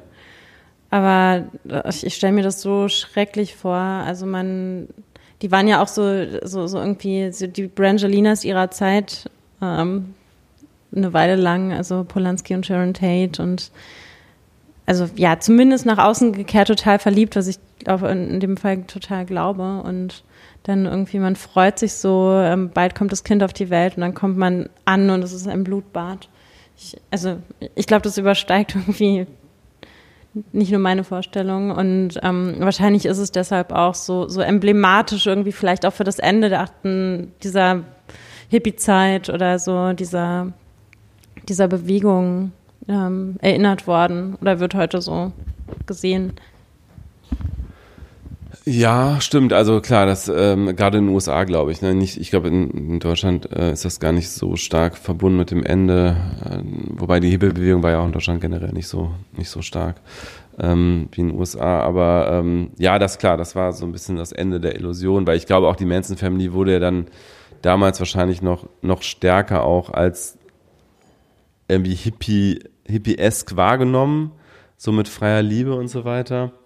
Ähm, und heute kann man halt schon sagen, dass Manson einfach als ein extrem äh, manipulativer Mensch da eben einfach sozusagen mit dem gearbeitet hat, was er vorgefunden hat. Ne? Er ist aus dem Gefängnis rausgekommen, hat halt gesehen, die Welt ist gerade irgendwie in Aufruhr und äh, Menschen stellen Autoritäten in Frage. Hm, das ist wie ein gemachtes Nest für mich.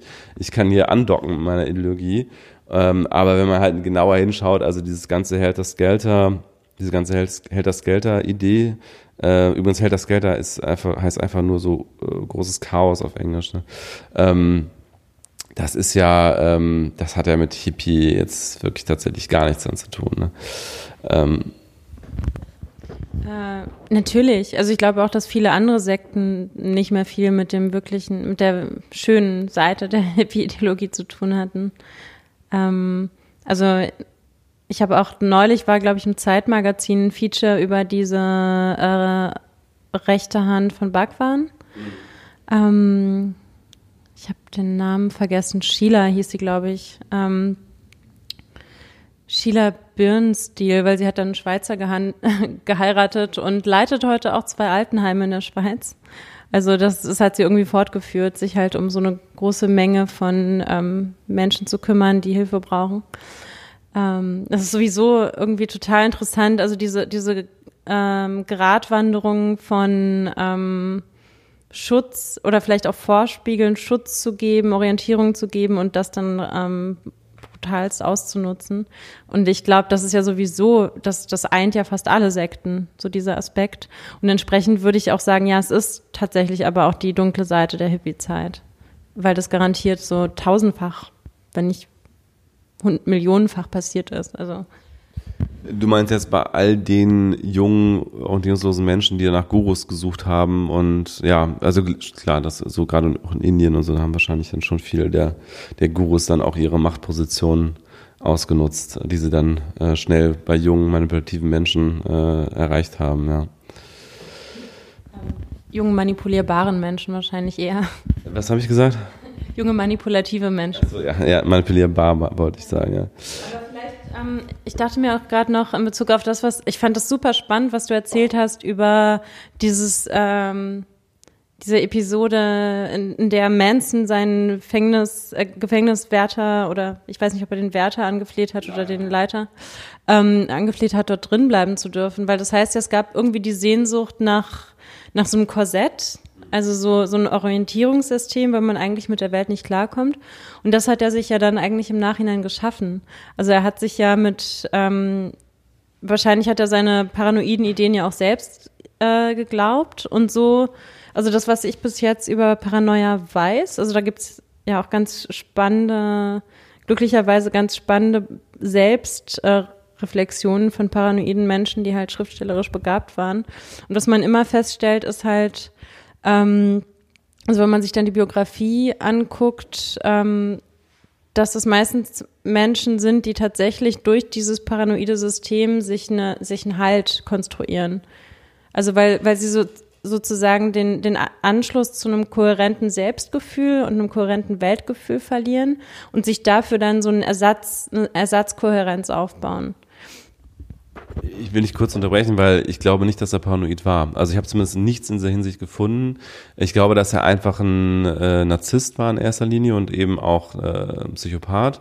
Ähm, aber ich glaube nicht, dass er diese Sachen selber geglaubt hat. Also diese ganze Geschichte mit den Beatles und so und äh, mit der schwarzen Revolution hat er, also er hat wahrscheinlich, war wahrscheinlich Rassist, so wie viele damals Rassist waren, aber ich glaube nicht, dass er tatsächlich, ich glaube, das hat er alles als professioneller Lügner ähm, äh, gemacht, weil er hat halt in seinem ganzen Leben vorher auch immer Menschen halt irgendwie dazu gebracht, ähm, Dinge für ihn zu tun mit Lügengeschichten. Ähm, also auch schon seine, seine Prostituierten und so weiter. Also der hat eine lange Historie von Betrug und Lügengeschichten und andere Menschen manipulieren mit Dingen, die er nicht selber glaubt. Und ähm, ich glaube nicht, dass er tatsächlich einen Großteil von dem, was er da erzählt hat, selber geglaubt hat. Mm. Das glaube ich tatsächlich nicht. Ich glaube schon, dass er, dass er das selbst geglaubt hat. Ich versuche gerade irgendwie so spontan nach, nach ähm, irgendwie Hinweisen zu googeln. Ähm, äh, welche Quellen hast du denn eigentlich genutzt? Also in erster Linie Wikipedia und einen Podcast über das Thema, nämlich mit Lydia Bedeke, die ja auch Psychologin ist und die das mal im, äh, wie heißt das mal, der Hoaxilla, Hoaxilla Podcast, äh, das Thema Charles Manson aufgearbeitet hat. Und die hat wiederum, glaube ich, dann eine Biografie gelesen. Und, und hat dann auch ähm, irgendwie selbst keine Hinweise für para tatsächliche Paranoia gefunden? Oder hast du das eher, also vermutest du das eher? Nee, also das Thema Paranoia kam in dem Podcast auf jeden Fall nicht vor, sondern halt, ähm, ja, also das Thema halt Cluster B Persönlichkeitsstörung und äh, dunkle Triade. Ah, ich, ich weiß nicht, also tatsächlich kommt ähm, Paranoia extrem oft in Verbindung mit Narzissmus vor. Und außerdem, ich weiß nicht, das war halt so kleinteilig, was er sich da ausgedacht hat. Halt auch irgendwie so, ja, irgendwie Piggies ist ein Hinweis auf die Pigs und die Black Panthers nennen ja die Polizisten Pigs, deshalb ähm, geben die Beatles mehr die Anweisungen und so weiter. Also so dieses extrem elaborierte System, ähm, das hätte es gar nicht gebraucht, um seine Anhänger zu überzeugen. Also ich, ich glaube schon, dass er, dass er sich da irgendwie in, in so einer selbst zusammengesponnenen Welt auch ähm, selbst verloren hat, aber wahrscheinlich wusste er schon, dass ihm diese Konzepte halt helfen, zu, das zu erreichen. Aber ich glaube fast, ähm, dass es irgendwie auch das, was du gerade von diesem Hirnforscher erzählt hast, der dann irgendwie meinte, oh, vielleicht bin ich ja selber Psychopath. Ich habe mich immer gewundert, warum es mir irgendwie so egal ist, wenn da jemand blutend rumliegt. Irgendwie, ich glaube, ich glaube, das, was Menschen, die nicht ganz so krass scoren auf dieser Triade, immer so schwer fällt, ist wirklich zu verstehen, wie sich das anfühlt. Ähm, ich habe so ein bisschen angefangen zu verstehen, als ich American Psycho gelesen habe.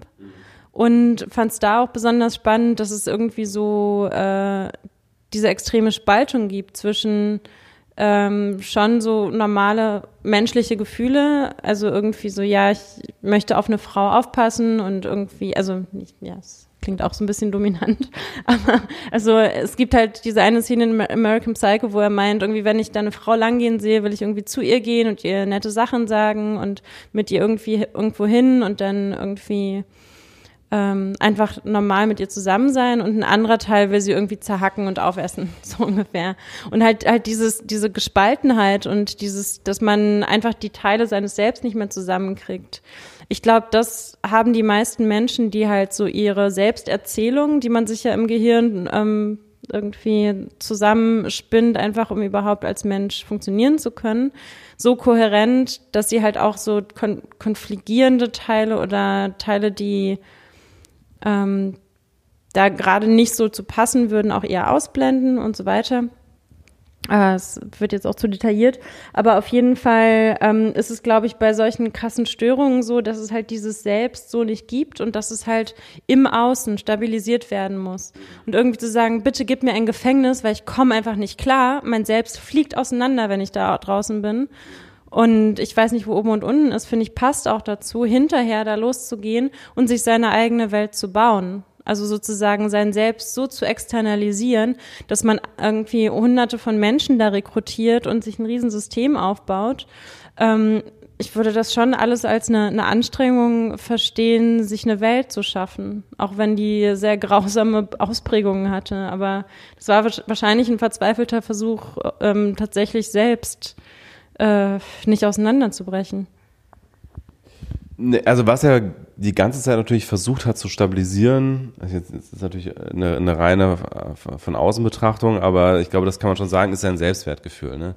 Ja, und natürlich mutmaßen wir hier auch wild herum und haben dazu eigentlich überhaupt keine Berechtigung. Ja, also wir haben beide auch keine äh, psychologische Ausbildung, auch wenn du da äh, sicherlich dich tiefer eingelesen hast als ich, aber ähm, aber das ist schon ein Muster, was man sicherlich von außen auch relativ leicht erkennen kann, dass er halt dieses Narzisstische bei ihm ganz, ganz klar dominant war und dass er die ganze Zeit nach Selbstbestätigung gesucht hat und das halt bei ihm so eine extreme Ausprägung gehabt, äh, bekommen hat, eben, dass er Leute zum Morden bringen wollte, letztlich, um ihm zu beweisen, wie, wie krass sie ihm eigentlich folgen.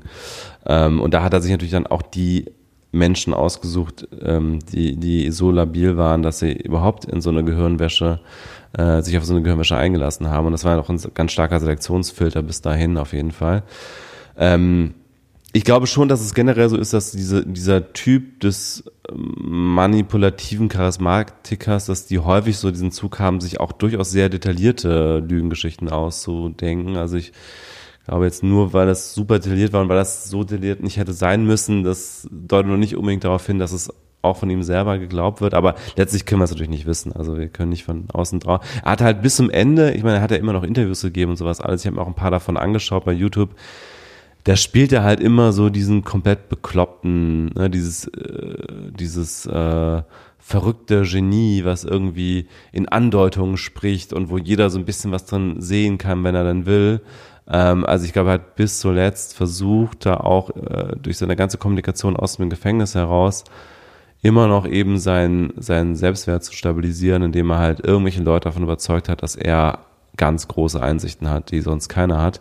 Und äh, wenn man sich diese Interviews anschaut, es gibt nicht so viele, aber es gibt zum Beispiel ein längeres von äh, 60 Minutes von äh, Australien. Er redet halt eigentlich wirklich nur Unsinn. Ne? Es ist halt, es ist, also eigentlich redet er die ganze Zeit nur irgendeinen Schwachsinn und will dabei irgendwie aber so besonders mysteriös und mit Andeutungen und äh, irgendwie besonders äh, als besonders gefährlicher und aber gleichzeitig auch genialer Mensch rüberkommen, so habe ich das Gefühl, ne? dass er irgendwie auch so immer so halbgare Andeutungen macht und so und irgendwie Fragen umdreht und sowas. Hat aber am Ende alles überhaupt keinen Sinn. Also wenn man sich das einfach mal ein bisschen mit Verstand anguckt, dann denkt man sich, das hat, also er sagt eigentlich nichts Sinnvolles in dem ganzen Interview. Ich habe äh, hier gerade parallel noch ähm, einen Beitrag des Deutschlandfunk offen, wo, was mich ein bisschen entlastet, auch steht, äh, dass äh, John Lennon 1971 in einem Interview gesagt haben soll, ich glaube, vieles von dem, was er sagt, ist wahr. Ich weiß nicht, ob ich das glauben möchte. Ich finde es auch irgendwie noch schlimmer, als zu sagen, die Musik klingt ganz cool. Ja. Vor allem wusste ich noch nicht, wessens Musik das ist. Naja, okay, aus der Nummer komme ich hier nicht mehr raus. Ähm, ja, und ähm, dann ist da noch ein Zitat eines äh, Manson-Experten, irgendwie, der in dem Beitrag halt sagt, äh, in der Westberliner Stadtguerilla der Zeit, der Keimzelle des westdeutschen Terrorismus der 70er, gab es erklärte Manson-Verehrer. Zum Beispiel Bommi Baumann von der Bewegung 2. Juni. Das heißt, irgendwie, ähm, interessanterweise war er offenbar nicht nur die, die Ikone des Schreckens, sondern auch ein Vorbild des, äh, weiß ich nicht, einiger radikaler, äh, emanzipatorischer Bewegungen, was, was ich heute extrem schwer nachvollziehen kann, aber was, was ja halt auch zeigt, dass irgendwie viele dieser eigentlich schönen Ideen eine, eine ganz, ganz komische Wendung genommen haben zu dieser Zeit. Ja, also ich vermute mal, dass wahrscheinlich auch Benny Baumann da so ein bisschen äh, mehr äh, äh, so, so, so Teil, also der muss ja schon eine sehr selektive Wahrnehmung gehabt haben von dem, was, was Manson ausmacht. Ähm, John Lennon hoffentlich auch. Ja. Ja, also ich meine, äh, wie gesagt, er hat da, glaube ich, ganz geschickt an so ein paar ideologische Strömungen auch angedockt mit seiner freien Liebe und so weiter. Was dann halt viele wahrscheinlich nicht gewusst haben damals, ist, dass er halt seinen eigenen, eigenen Anhängern unter anderem verboten hat, äh, Zitat, Negermusik zu hören und sowas. Also dieser Rassismus, das war schon auch eine ziemlich stabile Sache bei ihm. Ähm, er ist ja dann übrigens, äh, um nochmal eben sozusagen jetzt den Bogen zu schließen zu ähm, dem Ende dieser ganzen Geschichte. Also er hat dann, wie gesagt, noch dieses Unternehmerpaar umgebracht, äh, übrigens auch vor, ähm, nicht halt umbringen lassen, so äh, nicht umgebracht, sondern umbringen lassen.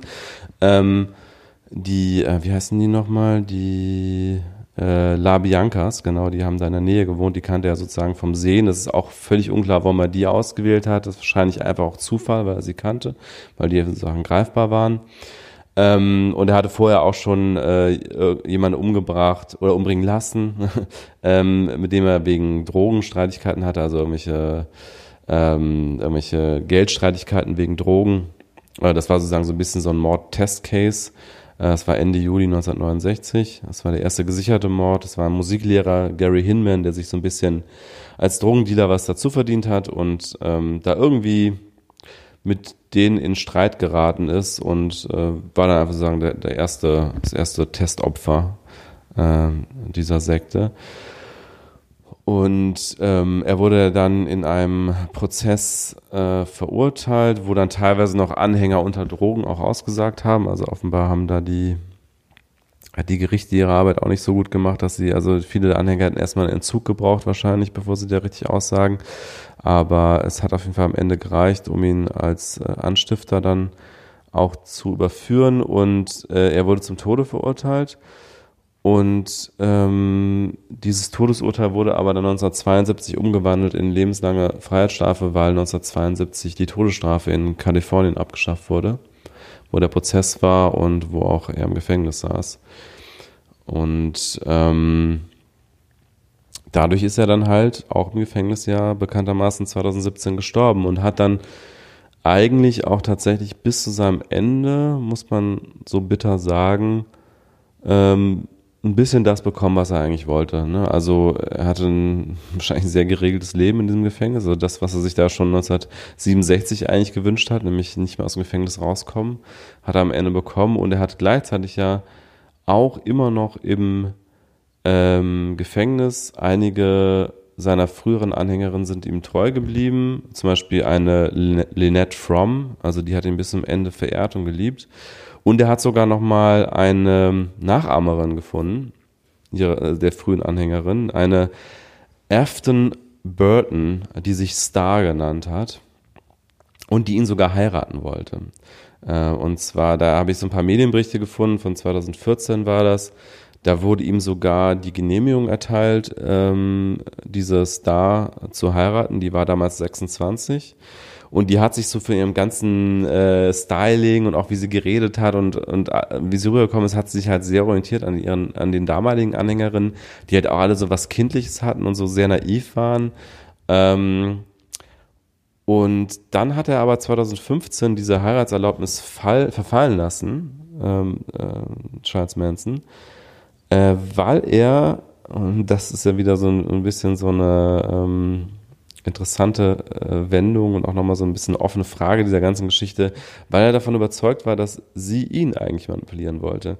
Äh, er war nämlich davon überzeugt, nachdem sie mit der Heirat dann von ihm verlangt hat, dass er einen Vertrag unterschreibt, dass nach seinem Tod sie ähm, seine Leiche ausstellen darf. Äh, da war er dann irgendwie dann ein bisschen hellhörig und hat dann gedacht, ah, vielleicht will diese Frau jetzt doch nur mich ausnutzen. Also das, was ich immer mit allen anderen Menschen getan habe, vielleicht will sie das bei mir machen. Und ähm, dann hat er halt sie dann nicht geheiratet am Ende. Ähm, ich hatte auch gerade noch ein Bild von ihr gefunden und sie hat sich wohl auch immer mehr ihm angeglichen. Also hat sich irgendwie auch so dieses ähm, Kreuz-Tattoo auf die Stirn tätowieren lassen. Ist das nicht eigentlich Oder ritzen lassen? bei ihm gewesen? Ja. Auf jeden Fall an die gleiche Stelle. Und ähm, hat sich dann auch irgendwie die Haare geschnitten. Also bei ihm ist es auch so ein umgedrehtes Kreuz, eher so ein. Also, ich Ah, glaub, ach, es war, es war ein Hakenkreuz, oder? Ich, weiß nicht genau, ob es erst ein Kreuz und dann ein Hakenkreuz war oder umgekehrt. Also auf dem Foto, was, wir, was ich hier habe, ist er jünger und auf dem, was du da hast, ist es ein Hakenkreuz. Also Ja. wahrscheinlich hat er Er hat es dann radikalisiert mit der so ein Freak. ja, aber auf jeden Fall ähm, hat sie sich ihm wohl auch immer ähnlicher gemacht. Vielleicht hat sie ja dann auch seine manipulativen Fähigkeiten übernommen. Ähm, Ich habe übrigens nichts mehr über sie gefunden. Also nach diesem 2015, als Charles Manson dann ähm, diese Heiratserlaubnis ähm, nicht in Anspruch nimmt, ich habe absolut nichts mehr über sie gefunden. Also sie ist im Netz, äh, also nicht, dass ich, ich habe jetzt auch nicht mehr gemacht als gegoogelt, aber zumindest mit Google habe ich nichts mehr über ihr weiteres Leben gefunden. äh, ich gucke gerade, ob ich noch mehr Bilder. Ich hole mal ein Bier in der Zeit. Okay, dann muss ich ja über. Okay, okay. Ähm, oder wollen wir kurz Pause machen? Ja. Gut. Ähm,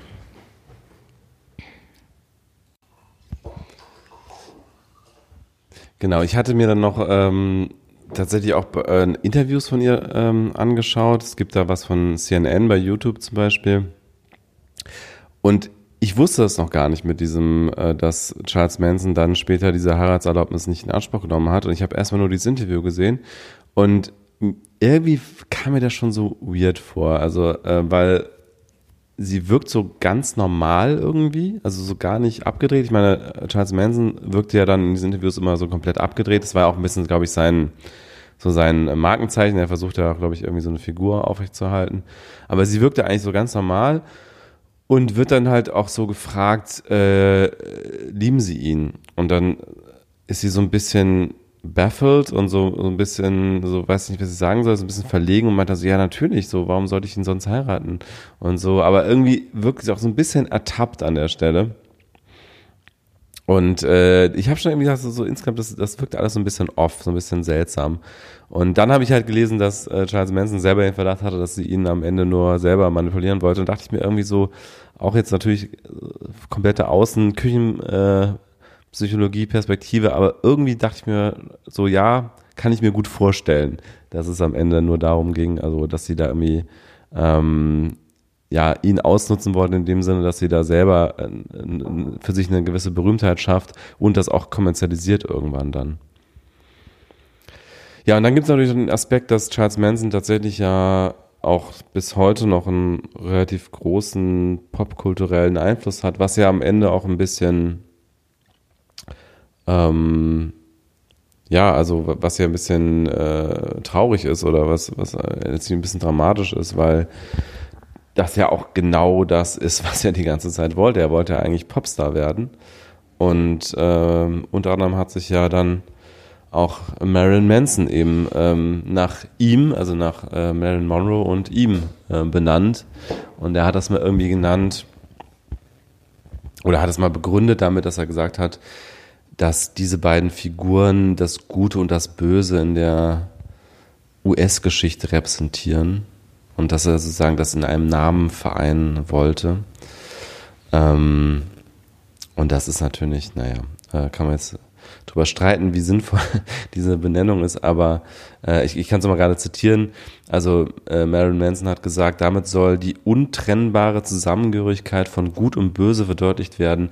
Manson spricht von zwei magischen Worten, die die amerikanische Kultur widerspiegelten und als solche bereits für seine Kindheit prägend waren. Also da muss man sagen, letztlich traurigerweise hat es da eben dann auch Charles Manson geschafft, tatsächlich mit seinen Taten ähm, bis heute, also bis über seinen Tod hinaus auch so ähm, prägend zu sein für, für Popkultur ähm, und da auch einfach noch eine ganze Weile auch im Gefängnis seinen Narzissmus natürlich irgendwie weiter wahrscheinlich befriedigen konnte mit all diesen Dingen. Auch diese ganzen Interviewanfragen, die ja noch eingingen und die auch dann teilweise ja gestartet wurden, haben da sicherlich äh, noch mit dazu beigetragen, dass er da bis zuletzt eben irgendwie diesen Teil seiner Persönlichkeit auf eine gewisse Art befriedigen konnte. Mm, ich habe tatsächlich noch einen Artikel von über Burton gefunden aus, äh, aus dem letzten Jahr. Ja, ähm, und sie wurde auf dem Rolling Stone interviewt äh, ich bin noch nicht ganz durch durch den Artikel, aber ähm, sie hatte wohl eine ganz extreme, fast, also Obsession mit Manson. Und also sie, sie war jetzt wahrscheinlich keine ähm, durchkalkulierte Businesswoman, die da irgendwie reingegangen ist, um, um sich da die, die Post, Postmortem-Rechte zu sichern oder so. Aber es kann natürlich sein, dass, äh, dass sie dann in der Beziehung vielleicht das so, ein, so eine Idee entwickelt hat. Aber ich glaube, so einfach ist es nicht. Ich glaube das nicht. Ich glaube, sie, es, es ist irgendwas zwischen Obsession und ähm, ich, ich scroll mal hier noch weiter durch und ähm, du erzählst weiter? Ja. Ja, also in, was das sicherlich auf gar keinen Fall so ist, dass es einfach eine ganz normale Frau ist, die einfach äh, sich denkt, boah, ich nutze das jetzt, also ganz sicher nicht. Meine, natürlich hat die damit auch ihren Namen irgendwie in allen normalen Kreisen der Gesellschaft für immer, für alle Zeiten verbrannt. Allein deswegen wird das wohl nicht so gewesen sein, dass es einfach nur eine ganz normale Frau war, die sich gedacht habe, ah, ich nutze das jetzt immer alles aus mit mal und, und tu mal so, als wäre ich in Mensen verliebt. Das glaube ich auch nicht, aber ähm, aber dass sie dann irgendwie schon auch neben dieser Faszination für diesen Menschen irgendwie dann so eine, so eine Business-Perspektive entwickelt hat mit der Zeit, das, das halte ich eben auch schon für wahrscheinlich, weil sonst hätte sie halt ihm nicht so einen Vertrag dahingelegt, äh, dass er da unterschreiben soll, dass sie seine Leiche irgendwie nach seinem Tod äh, ausstellen darf und äh, seine, seine Namensrechte verwerten darf und ähnliches. Ähm, ich habe ich hab eine Sache noch nicht, die habe ich so ein bisschen ver vergessen in der ganzen Geschichte. Und zwar, äh, das ist ähm, die Verbindung, eben nochmal, die wir nur ganz kurz angerissen haben, zwischen Charles Manson und ähm, eben dieser, dieser gescheiterten Musikkarriere und eben der Verbindung zu den Beach Boys. Ähm, die Geschichte kann ich ja vielleicht nochmal ganz kurz ähm, erzählen. Also, wie das zustande kam. Ähm, und zwar 1968 hatte Dennis Wilton, das war eben ein Mitglied der Beach Boys, äh, zwei Anhalterinnen mitgenommen. Und das waren eben ähm, die waren eben so zwei Street Girls von von Manson. Und so kam überhaupt dieser ganze Kontakt zustande. Und die sahen wahrscheinlich ganz gut aus. Und so hat er Dennis Wilson da ähm, eine gewisse Offenheit gezeigt, da sich auch in, äh, da in dieser Umgebung, ähm, also mit denen irgendwie weiter Kontakt zu pflegen. Und ähm, die beiden machten dann eben äh, Wilson und Manson bekannt.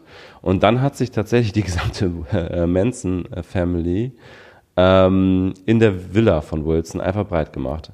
Also so, die haben sich da eingenistet, sind da vorbeigekommen, so äh, zunächst mal so als ja, so Bekannte und das war ja so eben diese Hippie-Zeit, wo wir alle irgendwie auch mal so in fremden Villen irgendwie so rumgechillt haben, aber sind einfach nicht gegangen. Und ähm, anfänglich kam Wilson damit wohl noch irgendwie ganz, ganz gut zurecht. Aber, und hat sich auch sogar noch irgendwie über, über die Philosophie von äh, Manson mit ihm gestritten oder äh, mit ihm diskutiert. Sie haben gemeinsam Drogen genommen, sie haben über Musik geredet und so weiter. Aber irgendwann ähm, wurde es dann eben auch Wilson zu viel natürlich, weil sie da einfach nicht mehr gegangen sind.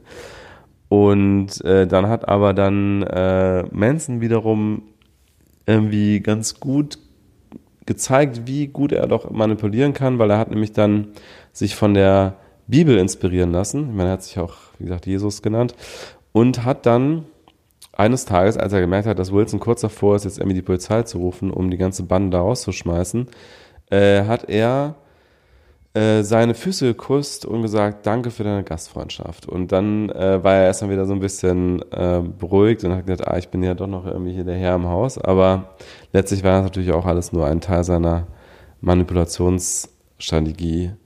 Und äh, Manson und Wilson haben eben auch dann tatsächlich äh, Lieder zusammengeschrieben. Und Wilson hat auch tatsächlich ihm in Aussicht gestellt, äh, dass er Manson äh, helfen würde, im Musikgeschäft äh, Fuß zu fassen. Und ähm, es gab tatsächlich auch eine Demoaufnahme, die die beiden Brüder von Wilson, ähm, Brian und Carl, produziert haben, äh, mit Liedern von Manson. Und deswegen ist auch überhaupt diese ganze Musik von, von Manson überliefert. Und äh, dann ist eben in der Folge das passiert, was ich schon erzählt hatte, dass dann eben eine abgewandelte Variante von diesem Cease to Exist auf einer B-Seite von einer Beach Boys Single tatsächlich abgepresst wurde und er da eben so ein Motorrad für bekommen hat, aber ähm, mehr auch nicht. Und das war eben dann die große narzisstische Kränkung. Und da ist auch wiederum die Frage, äh, das ist natürlich jetzt auch wieder wilde Spekulation, aber man kann natürlich sich fragen, wenn die Beach Boys damals ihm so eine Platte hätten durchgehen lassen, Ne? Oder irgendwie so, oder wenigstens ein Song oder so auf der A-Seite mit, mit seinem Namen. So, vielleicht, vielleicht hätte das sein Narzissmus genug befriedigt, um die Morde erst fünf Jahre später zu begehen. Ja, so wie die Theorien, ähm, was wäre aus Hitler geworden, wenn man ihn an der Kunstakademie aufgenommen hätte.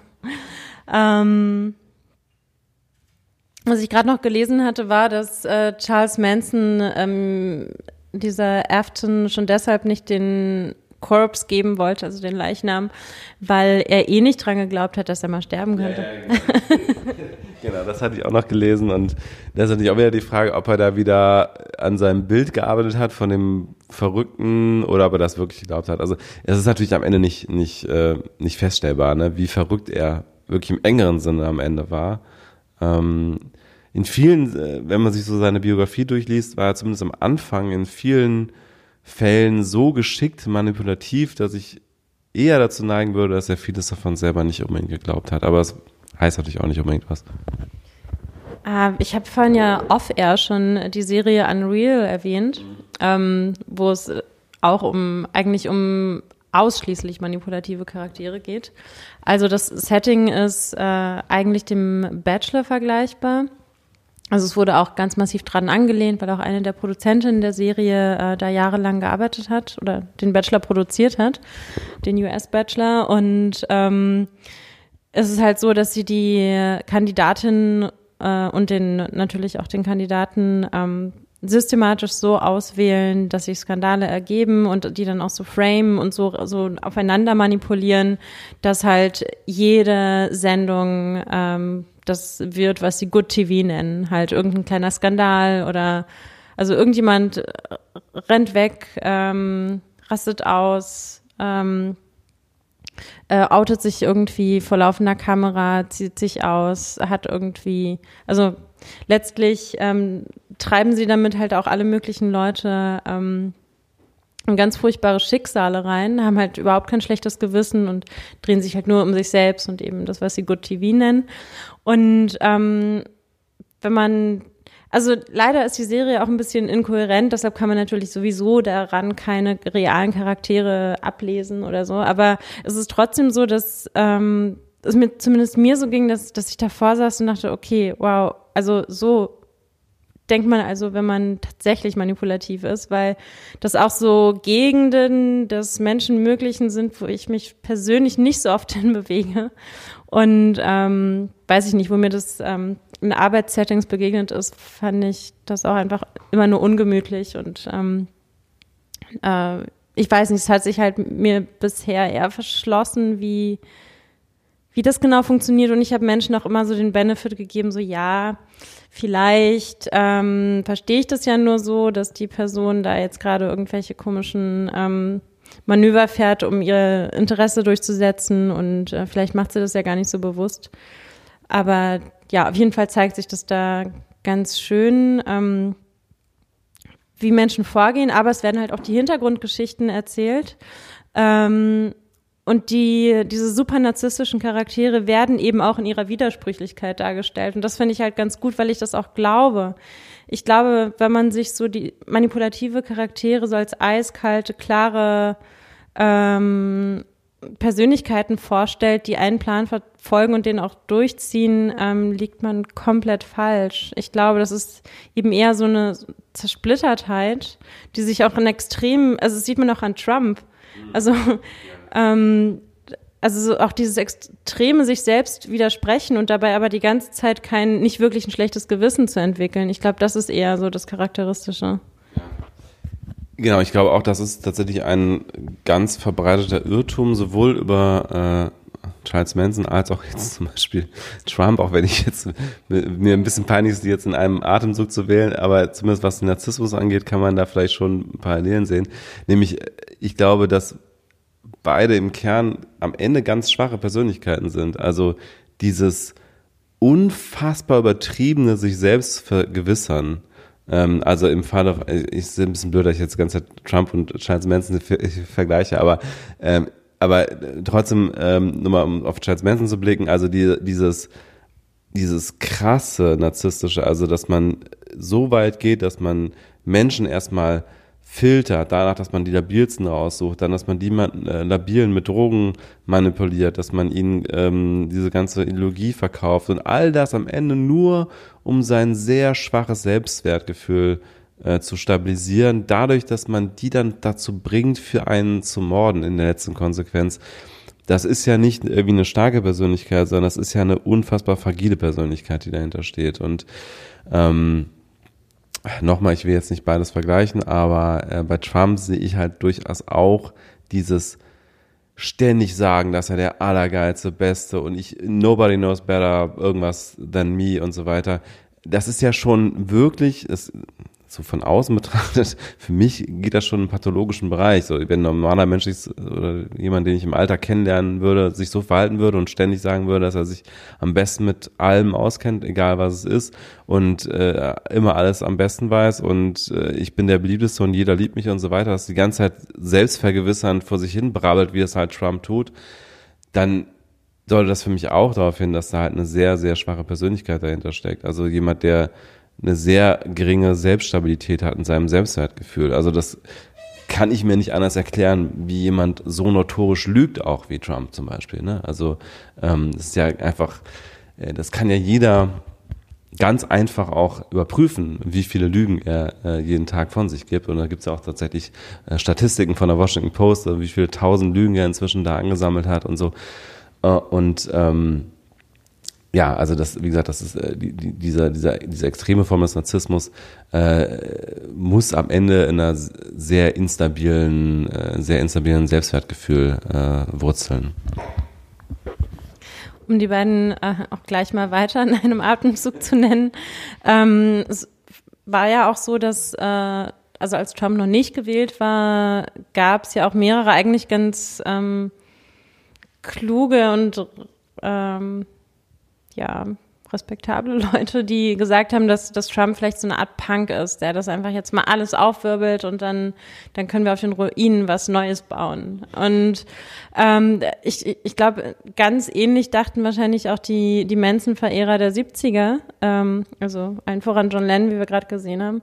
Ähm, ich, ich glaube, es gibt halt so eine Sehnsucht irgendwie, das Establishment zu durchbrechen, was halt an me solchen Menschen paradoxerweise oft haften bleibt. Einfach weil, weil die halt so krass abweichen von, von dem, was alle anderen normal finden, dass ähm, sich dann natürlich so Wünsche danach, dass sich doch alles ändern möge, wahrscheinlich schnell, schnell sammeln im Dunstkreis solcher Leute. Aber das, ähm, das ist dann wahrscheinlich auch gerade für, für so Sektenanhänger immer das Schlimmste, so, so langsam zu erkennen, dass, dass da gar nichts dahinter ist. Also hinter diesem Anschein des anderen und des Revolutionären und des, ähm, des aufrüttelnden Dadaistischen. Ähm, und man könnte ja auch bei, bei Trump zum Beispiel meinen, dass es eine, eine einzige dadaistische Performance ist irgendwie und dass er dann so am Ende seines Lebens die, diese große Kunstperformance irgendwie auflöst. Also es hat ja schon tatsächlich schon fast dieses Niveau. Ähm, und ich, interessant finde ich auch die Frage, weiß er, dass er lügt und lügt einfach, weil er weiß, dass er weiter lügen kann? Oder hat er einfach so ein ähm, fluides Realitätsverständnis, dass er sagt, ähm, alles ist real und nichts ist real. Also ist er irgendwie Radikalphilosoph oder? Meinst du, er ist radikaler Konstruktivist? Ja. nee, ich. Ah, bei Trump fällt mir es wirklich schwer, da eine Prognose zu treffen. Also am Manson würde ich sagen, er hat, es, hat vieles davon nicht geglaubt, was er da verbreitet hat, aber bei Trump finde ich es wirklich schwer. Also weil er auch ja, ist ja auch so erratisch in, in so vielem, ne? Das ist einfach, ähm, ist ja wirklich für keinen mehr nachvollziehbar eigentlich, wie, wie da auch teilweise dann so die Gedankensprünge sind bei ihm. Vor allem auch diese Geschichte mit dem Desinfektionsmittel. Also ich weiß nicht, ob du die, äh, ob du die Pressekonferenz gesehen hast. Äh, ich habe es mir nicht komplett angeschaut, aber ich habe mir natürlich diesen diesen Ausschnitt mehrfach angeschaut, auch mit Kontext. Also äh, was ja bei Twitter rumging, war nur diese dieser kurze Part, wo er dann irgendwie halt diesen vollkommenen Unsinn erzählt hat, von wegen, äh, wir sollten mal ausprobieren, ob man das Virus bekämpfen kann, indem man äh, irgendwie Licht, Sonnenlicht in Menschen hineinbringt, auf welchem Weg auch immer, oder halt direkt Desinfektionsmittel in die Lunge spritzt. Was ja dann äh, dummerweise auch wirklich ein paar Leute ausprobiert haben an sich selber, indem sie es getrunken haben äh, oder Bleichmittel oder sowas.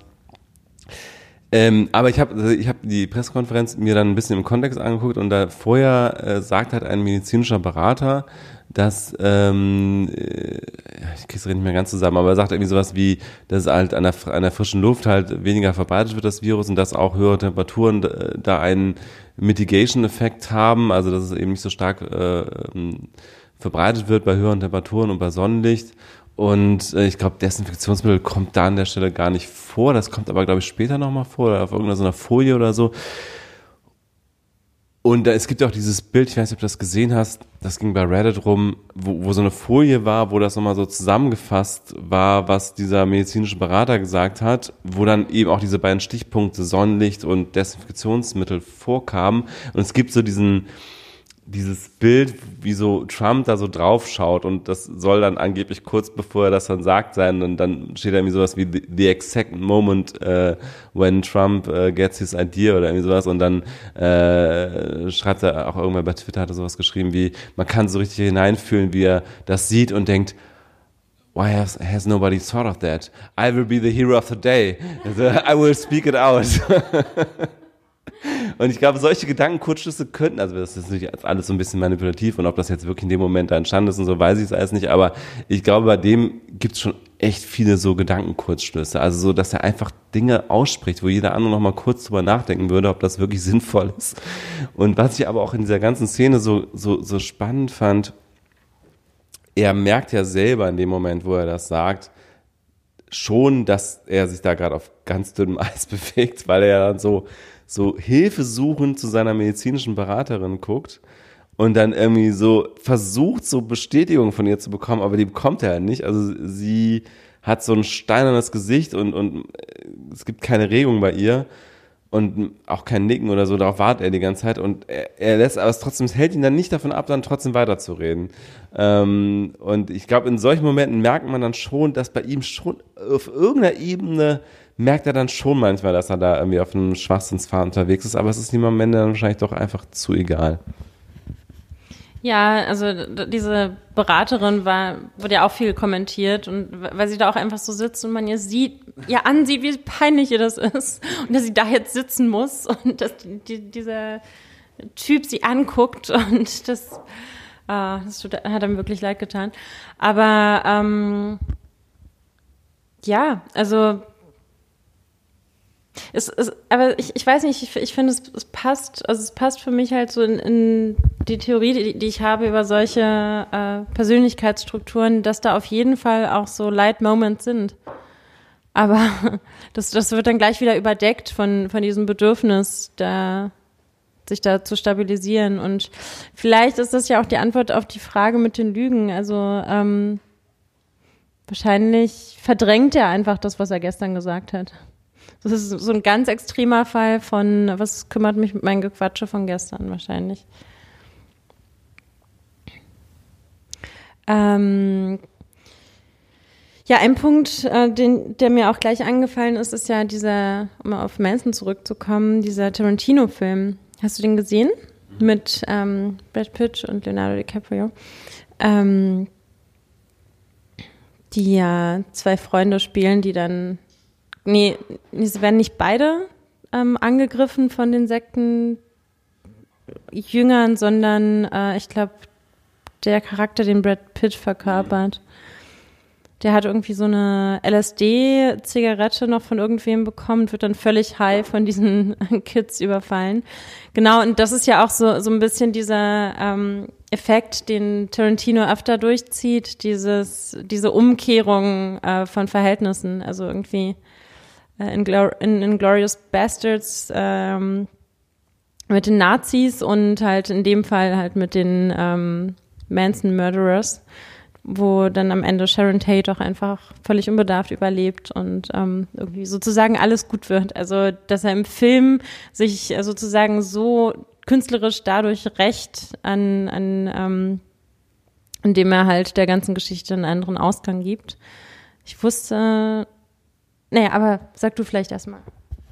Ja, also ich habe den Film gesehen und ich muss sagen, ähm, erstmal hat er mich sehr, sehr gut unterhalten. Also ich meine, ich habe ja, äh, wie du weißt und auch wie du, wie, wie du selbst, auch so ein Fable für die 60er und für die ganze Musik und so. Und da ist natürlich Tarantino sowieso immer großartig im Inszenieren. Also der ganze Film ist halt einfach meine, man muss ja schon sagen, bis zu dem Punkt, wo das dann zu den Manson-Morden kommt, die dann eben nicht ausgeführt werden, sondern die Anhänger selber werden halt dann am Ende äh, getötet und so quasi ähm, wehren die sich dann erfolgreich. Also bis zu dem Punkt hat der Film ja schon sehr wenig Handlung, aber halt sehr viel Stimmung. Und äh, ich finde, der hat einen ganz ganz cooles Erzähl, einen ganz coolen Erzählrhythmus und auch coole Charaktere und ist auch irgendwie auf eine gewisse Art witzig. Er hat halt eine relativ dünne Handlung, muss man sagen, bis zu dem Punkt. Ähm, aber ich muss auch sagen, an dem Punkt, wo es dann so eskaliert und wo dann eben diese Manson-Morde aufgegriffen werden und umgekehrt werden, fand ich es dann so ein bisschen schal, weil ich, ich weiß, ich wusste auch schon damals natürlich genau, was da eigentlich passiert ist und wie tragisch das war. Und das sind halt einfach dann in dem Fall auch konkrete Personen. Also anders als bei Inglourious Basterds sind ja alles dann irgendwelche fiktiven Personen, bis auf jetzt Adolf Hitler, der am Ende dann im, in dem Kino äh, umgebracht wird. Aber ansonsten sind das ja durch die Bank fiktive Personen. Es hat auch generell noch eine das ist noch viel schräger, das ist noch viel über, äh, über, überspitzter irgendwie alles dargestellt. Ich finde, da hat das irgendwie trotz des sehr sensiblen Themas ganz gut hinbekommen. Das ist nicht so dieses schade, zumindest bei mir hat es nicht dieses schade Gefühl hinterlassen. Und bei ähm, Once Upon a Time in Hollywood, ähm, also der Film über ähm, diese Zeit und eben auch die Manson-Morde, da habe ich am Ende gedacht, dieses, dieses typisch überdrehte Tarantino Ding, das kam halt eigentlich erst ganz am Ende. Ne? Also das war ja, bis dahin war der Film ja eigentlich so relativ realitätsnah oder so. Also es war jetzt, da war jetzt nicht irgendwie so krasse Gewalt oder irgendwas, was jetzt irgendwie so wo man jetzt sagen würde, okay, das ist jetzt irgendwie klar eine, eine Paralleluniversum oder so, sondern das, das, das war eigentlich normaler Film, 60er Jahre irgendwie, ähm, auch durchaus realitätsnah, wie gesagt. Und dann plötzlich eskaliert es so völlig in diese Tarantino-Ecke, dass es irgendwie das Blut spritzt und die äh, Köpfe fliegen und alles, was man so von Tarantino kennt. Aber halt auch sehr, sehr spät erst im Film. Und dann wirkte das für mich irgendwie so ein bisschen dran gefropft und gleichzeitig halt, weil es halt einen sehr realen Hintergrund hatte, also weil halt wirklich ein, ein Mord geschehen ist an der Stelle und ähm, man, ich das zumindest auch sehr präsent irgendwie hatte, was da genau passiert ist, ähm, fand ich dann irgendwie am Ende nicht so richtig ein befriedigendes Kinoerlebnis. Also bis zu dem Punkt, wo es dann so, also ich finde, der Film wäre irgendwie ganz cool, wenn man den, wenn man das Ende einfach weglassen würde. Hm. Wobei dann hätte er gar keine Ahnung. Wobei, dann hätte er gar keine Handlung, muss man auch dazu sagen. Ja, und das ist, ich finde, das ist schon halt so ein ähm, interessantes künstlerisches Mittel, ähm, so historische Ereignisse, die, die wirklich extrem verankert sind im, im kollektiven Gedächtnis, anders verlaufen zu lassen. Also das, das ist, also man, man kann sich dem nicht entziehen. Man, man muss dann irgendwie dazu Haltung beziehen. Entweder man findet es völlig daneben, weil ähm, man vielleicht auch findet, äh, dass vielleicht auch aus Respekt vor der, eben vor der Tragik des, des Ereignisses man das einfach mal in Ruhe lassen sollte und nicht irgendwie ähm, damit rumspielen sollte. Man kann aber auch sagen, ähm, es zeigt, dass es ja vielleicht, also natürlich auch die, die, die Kontingenz des Ganzen, also die, die Zufälligkeit, dass irgendwie, wenn sie an dem Abend nicht reingekommen wären, hätten sie jemand anderen umgebracht. Dann ähm, kann man es aber auch so verstehen, dass man dadurch das Gehirn trainiert, sich vorzustellen, dass Dinge eben auch ganz anders laufen könnten, weil ähm, ähm, sich Verhältnisse ja deshalb auch so, so schwer verändern lassen, das hatten wir vorhin auch schon auf Air, ähm, weil viele bestimmte Möglichkeiten gar nicht sehen, bevor sie offensichtlich werden. Und deshalb finde ich es eigentlich künstlerisch ganz interessant, ähm, Szenarien durchzuspielen, die vielleicht eben auch vielleicht auch so extrem stark anders verankert sind und ähm, da irgendwie halt diesen diesen Denk diese Denkbewegung mitmachen zu müssen oder halt überhaupt ähm, so unerwartete Wendungen durchzuspielen. Also ich finde, das kann man auf vielfältige Weise sehen und insofern finde ich, hat dieser Twist seine Berechtigung. Ich fand halt leider Sharon Tate so schlecht getroffen. Also ähm, die, die Schauspielerin ist ganz großartig und auch eine sehr interessante Person in, in Hollywood. Also die ist ja irgendwie eine der, der wenigen Frauen, die sich da auch wirklich jetzt gerade anfangen durchzusetzen. Ähm, aber in dem Fall finde ich, es ist einfach äh, so daneben gegangen. Also ich weiß nicht, wie siehst du das? Ich hatte überhaupt keinen richtig, also ich kenne Sharon Tate quasi nur von Fotos, also ich hatte überhaupt keine Ahnung, wie sie so ja, rübergekommen ist oder was so ihre Persönlichkeit war. Also da habe ich überhaupt gar keinen, also ich glaube, da, dafür bin ich dann zu weit weg von, ähm, ja, von dem ganzen Bereich. Ähm, äh, dieser, ich habe ich hab noch nie einen Film gesehen, wo sie mitgespielt hat oder so. Ja, sie war jetzt auch keine, also ich glaube, sie war eine gute Schauspielerin, aber ähm, ich habe mir auch mal überlegt, ob sie vielleicht sogar zu schön war für eine Hollywood-Karriere. Weil, also ich habe mich, glaube ich, auch noch wirklich viel, viel, viel eingehender mit Sharon Tate als mit Charles Manson beschäftigt. Mhm. Weil ich wirklich finde, dass sie, dass sie eine Wahnsinnsausstrahlung hat. Also ich finde, also sie galt ja auch als eine der schönsten Frauen dieser Zeit und ich finde zu Recht. Also ich, ich, ich bin immer total fasziniert, irgendwie, wenn, wenn ich mir Fotos von ihr angucke. Also erstens, also sie war ja auch wie ich finde, ebenfalls zu Recht eine, eine äh, Stilikone der Zeit. Also hat sich immer, also wenn man sich für Mode interessiert, aber hat sich halt wahnsinnig toll angezogen und ähm, in Interviews mit ihr merkt man auch, dass sie nicht dumm ist. Also sie, sie hat auch ihren Job sehr ernst genommen und ging da, also zumindest das wenige, was von ihr halt publiziert ist, äh, scheint eigentlich relativ reflektiert. Und entsprechend fand ich also hat mich das auch so berührt, weil ich mich zunächst mit ihr beschäftigt habe und dann eben rausgefunden habe, dass äh, sie da ähm, Teil der Opfer der Charles Manson-Morde war oder durch die Sekte von Charles, der von Charles Manson geleitet, ähm, geleiteten Morde wurde. Ähm, aber auf jeden Fall fand ich halt die, die Verkörperung in dem Film so, so plump und dumm und nichtssagend. Und das ist, glaube ich, eine, ein Effekt, der, der so gar nicht ähm, intendiert war. Also ich glaube nicht, dass, äh, dass der Plan war, sie, sie, sie als ähm, naive, dumme, kleine, ähm, aufstrebende Schauspielerin darzustellen. Ich weiß nicht. Ähm, ja, aber vielleicht, wenn man sich nicht so mit ihr beschäftigt hat, ist es eh nicht so auffällig. Also was ich, ich fand, also wie gesagt, ich habe mich mit Sharon Tate vorher und nachher nie beschäftigt, aber tatsächlich fand ich auch ihre Darstellung ähm, zumindest irgendwie außergewöhnlich. Also äh, Margie Robbie heißt sie, glaube ich, die Margot, Margot Robbie, ja. Ähm, die, ja, es gab ja so, so, so Szenen, wo ich auch tatsächlich einfach nachgedacht habe darüber, was genau soll uns das jetzt sagen, also über diese, diese Person. Also zum Beispiel, die, ich erinnere mich sehr gut an diese Szene, wo sie irgendwie im Kino sitzt und einen Film über sich selber sieht und die ganze Zeit so vor sich hin grinst. Äh, und da habe ich dann auch so gedacht, so, hä, was genau will jetzt der Film, was ich über diese Person denke? Das habe ich auch tatsächlich, ich habe es nicht so wirklich, also ich habe nicht verstanden, ob die jetzt als sympathisch dargestellt werden soll oder als selbstverliebt oder als dumm oder also ich habe es tatsächlich nicht so richtig verstanden zumindest. Also ohne jetzt ähm, Sharon Tate zu, zu kennen, habe ich tatsächlich bei ihrer Rolle am wenigsten verstanden. Also bei Brad Pitt ist ja völlig klar, der soll der coole Dude sein und das ist ja klar der Held der ganzen Geschichte auch irgendwie, ne? Also noch viel mehr als Leonardo DiCaprio natürlich und das wird auch sehr schnell schon deutlich, dass eigentlich so der die zweite Geige in, in dieser ganzen Konstellation der eigentliche Held ist und so, dass die ganzen Charaktere sind eigentlich ziemlich klar gezeichnet. Nur bei ihr habe ich tatsächlich nicht so ganz verstanden bis zum Ende, was, ähm, was Tarantino eigentlich über Sharon Tate denkt oder wie er sie darstellen wollte. Ähm, oder vielleicht hat auch die Schauspielerin das einfach so vermasselt, das richtig darzustellen. Ich kenne sie ansonsten nur noch aus äh, Bombshell. Ähm, ich weiß nicht, ob du den gesehen hast, über die, ähm, die ganze Fox News ähm, ähm, Roger Iles Geschichte, also die ganzen, diese Klagen wegen sexueller Belästigung. Äh, Margaret Robbie meinst du? Ja.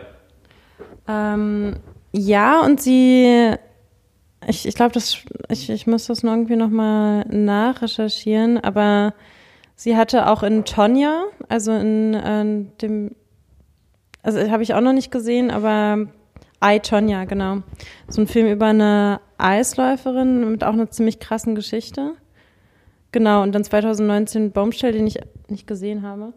Ähm, aber ich glaube, bekannt ist sie auch dafür, dass sie sich als Produzentin einen Namen macht, was halt für eine Frau in Hollywood halt so schon der Weg ist, sich eben aus dieser halt sehr abhängigen Rolle als Schauspielerin rauszuarbeiten. Und ähm, ja, ich, ich habe noch nicht genug mit ihr gesehen, aber sie soll halt auch ähm, sehr überzeugt haben in einigen Filmen. Und das, das, das glaube ich auch. Ich glaube einfach, es war irgendwie unglücklich besetzt oder ihr wurde nicht gesagt, wie sie das spielen soll oder sie, sie, sie hat es irgendwie nicht, da keine Vision entwickelt für die Rolle. Ich weiß nicht, wie das zustande kam. Aber es ist irgendwie schade für sie und für den Film und für Sharon Tate und irgendwie für, für alle Beteiligten, finde ich. Ähm, also das hat mich tatsächlich an dem Film am, am meisten geärgert. Ähm, auch weil ich finde, weil eben irgendwie auch so, auch Sharon Tate fast schon so was Ephemeres, Feenhaftes hatte, also auch in Interviews irgendwie so, so, so was fast unmenschlich Schönes auch. Ähm, das, das kontrastierte das ja auch nochmal viel stärker. Also so diesen grausamen Mord und dann diese, diesen wahnsinnig offenbar auch recht reflektierten, feinen, schönen Menschen, der da dann auch noch mit neun Monate alten Babybauch so, so grausam ermordet wurde. Also ich glaube, so diese Symbolik, die, die ging da komplett verloren. Weil man dann auch gar nicht wusste, okay, warum ist das jetzt gut? Also natürlich ist es ähm, toll, dass Menschen gerettet wurden, aber es sind auch Menschen gestorben, auch wenn, wenn die natürlich keine Sympathiepunkte kriegen. Aber die Person, die gerettet wurde durch diesen Zufall der Geschichte, ähm, weil, hat jetzt auch nicht so viele Sympathiepunkte gesammelt. Und da gebe ich dir auf jeden Fall recht, dass durch diese unklare Rollenzeichnung, ähm, ja, weiß man nicht so richtig, warum das so endet. Das stimmt. Ja, also das war jetzt, glaube ich, nicht das, was mich da am Ende gestört hat. Also ähm, mir ist mir einfach nur aufgefallen, dass, dass ich nicht so richtig verstanden habe, wie dieses, dieser Charakter gezeichnet sein soll. Aber ähm, es war eher so dieser schale Beigeschmack von, du weißt, wie es eigentlich passiert ist und es war ein reales Ereignis mit realen Personen, die dargestellt werden im Film und dann wird das umgedreht und dann wird es halt aber auch noch so, so in so einer Slapstick-Art umgedreht. Ne? Also das ist ja wieder dann dieses typische Tarantino, völlig übertriebene Gewalt, die ja schon wieder so einen, so einen humoristischen Charakter dann auch bekommt, dadurch automatisch. Also ein bisschen wie so ein Splatter-Film. Ne? Es ist ja am Ende dann tatsächlich einfach so, hat er Anleihen an Splatter-Film, wie oft bei Tarantino. Und das finde ich dann, also das fand ich dann irgendwann so ein bisschen unangemessen. Also wenn man einfach so weiß, wie die reale Geschichte war, und die sich dann einfach mal in dem Moment auch nicht, nicht umschreiben lässt, das sind einfach äh, historische Tatsachen. Und das waren ja, wie gesagt, einfach äh, real existierende Personen. Und, und anders als eben bei Inglourious Bastard, wo dann auch am Ende ganz viel Splatter und so weiter, aber da geht's ja mehr um eine, da versucht man ja so ein bisschen so eine kollektive psychologische Verarbeitung der Geschehnisse irgendwie durch Übertreibung und Umdeutung irgendwie, das versucht vielleicht auch Tarantino im anderen Fall, aber in dem anderen Fall geht's halt um sehr konkrete Personen und, und ein ganz reales geschichtliches also ein singuläres geschichtliches Ereignis mit echten Personen. Und bei, bei ähm, Inglourious Bastard ist ja der ganze Film schon hat viele humoristische Elemente und Übertreibung und dann gibt's eben diesen, ähm, wie heißt er noch, der österreichische Schauspieler, ähm, der da so geglänzt hat in dieser Rolle äh, des Nazis, ähm, der seitdem auch super bekannt ist und jetzt komme ich nicht auf den Namen, egal. Aber äh, ja, genau. Ähm, aber auf jeden Fall ähm, fand ich da weniger Bruch. Also bei, bei Inglourious Basterds gab es halt zwischen der Splatter-Eskalation auch g- ganz ähnlich auch bei ähm, äh, wie heißt der andere Film nochmal über, über die Sklaven, äh, über die ähm, äh, Django, Django Unchained. Ähm, da, da war ja auch schon der, der Film, also da gab es auch weniger Diskrepanz zwischen dem Film und den Splatter-Szenen am Ende, wobei da war es auch noch ein bisschen mehr als bei Glorious Bastard. Aber auf jeden Fall fand ich, haben all diese Filme so ein Gesamtkunstwerk ganz gut hinbekommen. Ähm, und bei Once Upon a Time in Hollywood äh, fand ich den Bruch einfach zu krass. Zwischen, ich erzähle die ganze Zeit so langsam irgendwie eine Geschichte, die auch irgendwie so ja, relativ realitätsnah erzählt ist und da am Ende äh, nehme ich ein reales Ereignis und widme das komplett um und, und äh, mache daraus so ein, so ein Splatterfest irgendwie. Ähm, aber ich meine, am Ende ist es ein, ist ein okay, also es ist ein guter Film. Ich habe ihn gerne gesehen. Ne? Also es ist jetzt nicht so, dass es mein, die ganzen Film zerstört hat. Es hat nur so ein bisschen schalen Beigeschmack am Ende noch für mich gebracht. Ähm, du meintest übrigens Christoph Waltz. Ja, genau. Ähm, ja, ich glaube, ähm, ich bin so langsam schon ein bisschen müde. Und gleichzeitig glaube ich, wir könnten noch ziemlich viele Aspekte anreißen. Ich glaube, wir wir sind auch ein bisschen abgeschweift jetzt zuletzt durch diesen Film. Ähm, ich weiß nicht, wir könnten auch theoretisch das nächste Mal noch ein bisschen weiterreden, wenn wir über Bob Dylan sprechen. ähm, auf jeden Fall nehmen wir dann weiterhin diese Zeit noch mit. Ähm, oder? Was denkst du?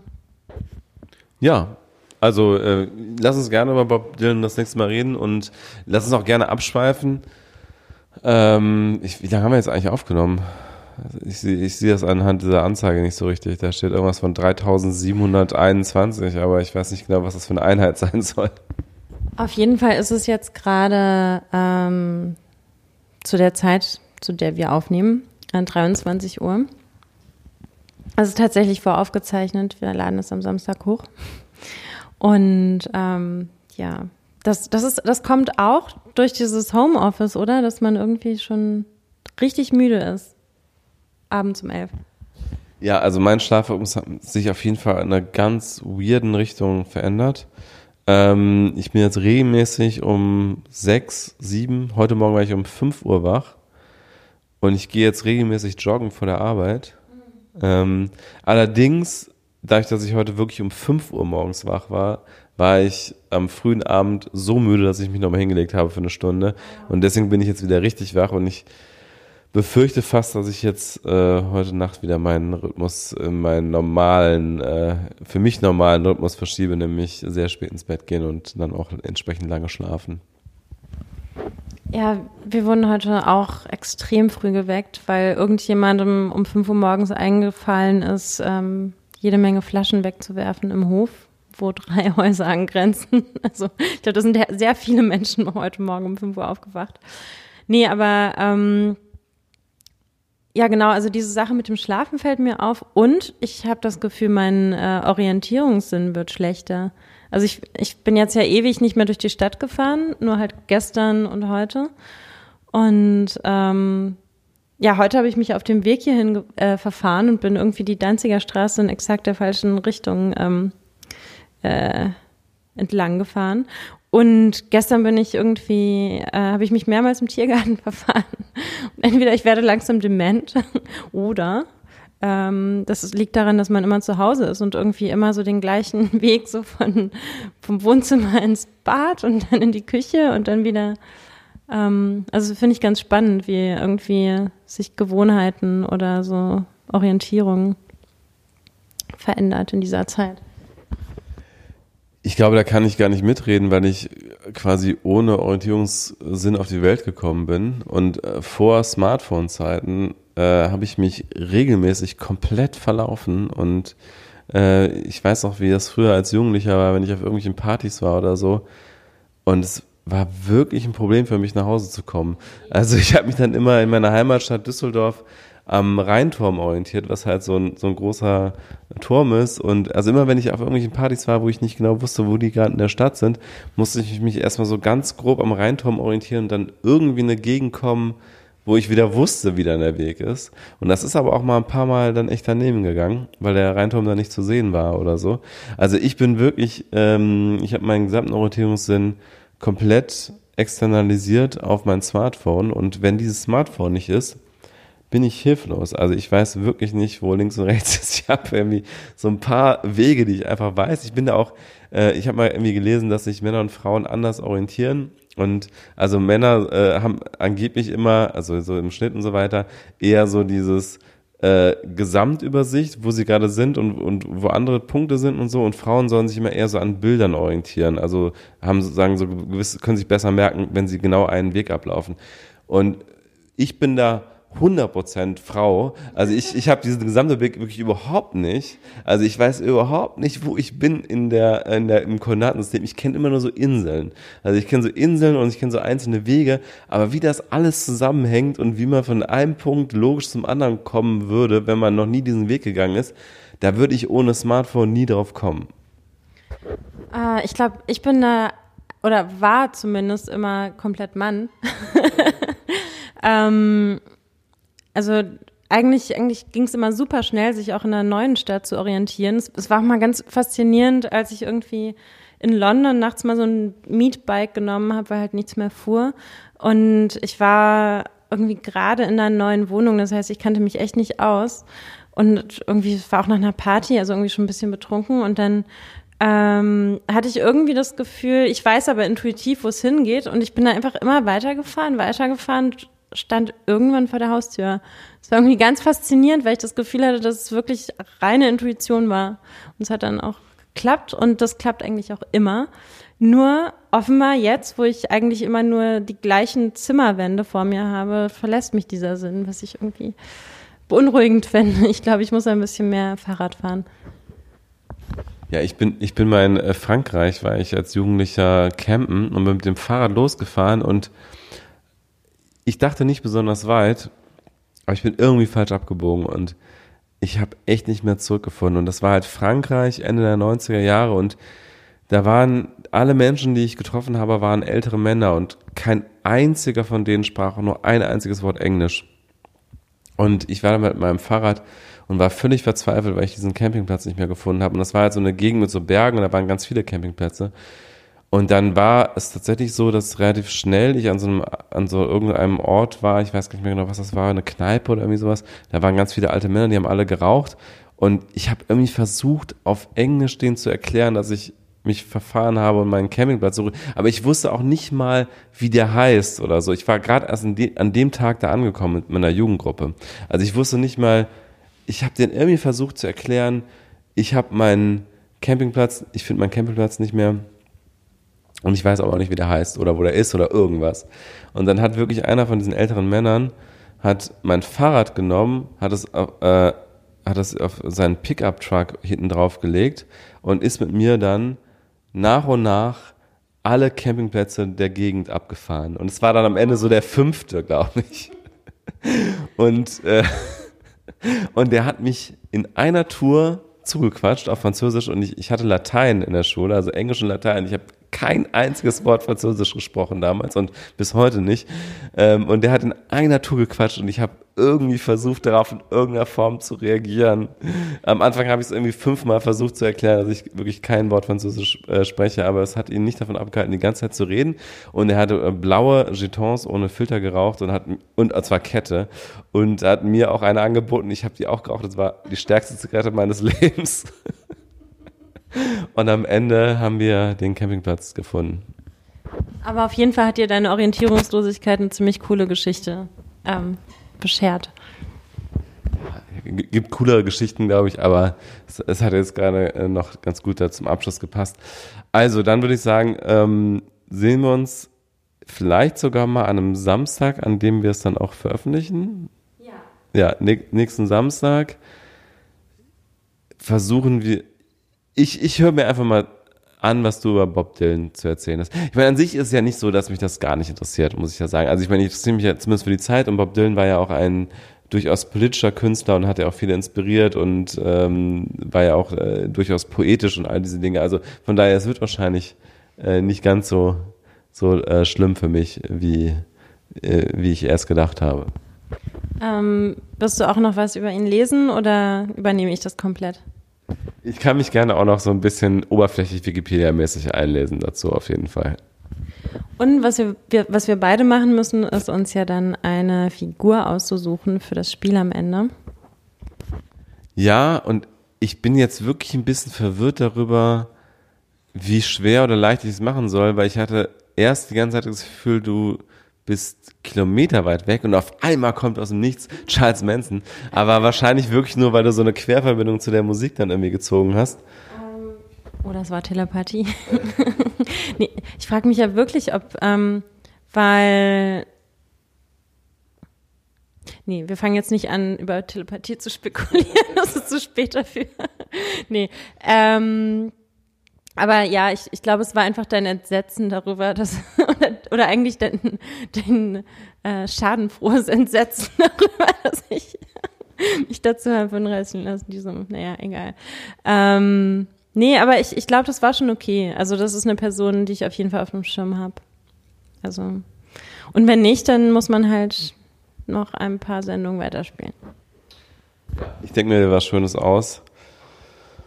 Und du auch. Und dann hören wir uns beim nächsten Mal. Tschüss. Bleibt gesund. Ach ja, das muss man jetzt immer sagen. Ne?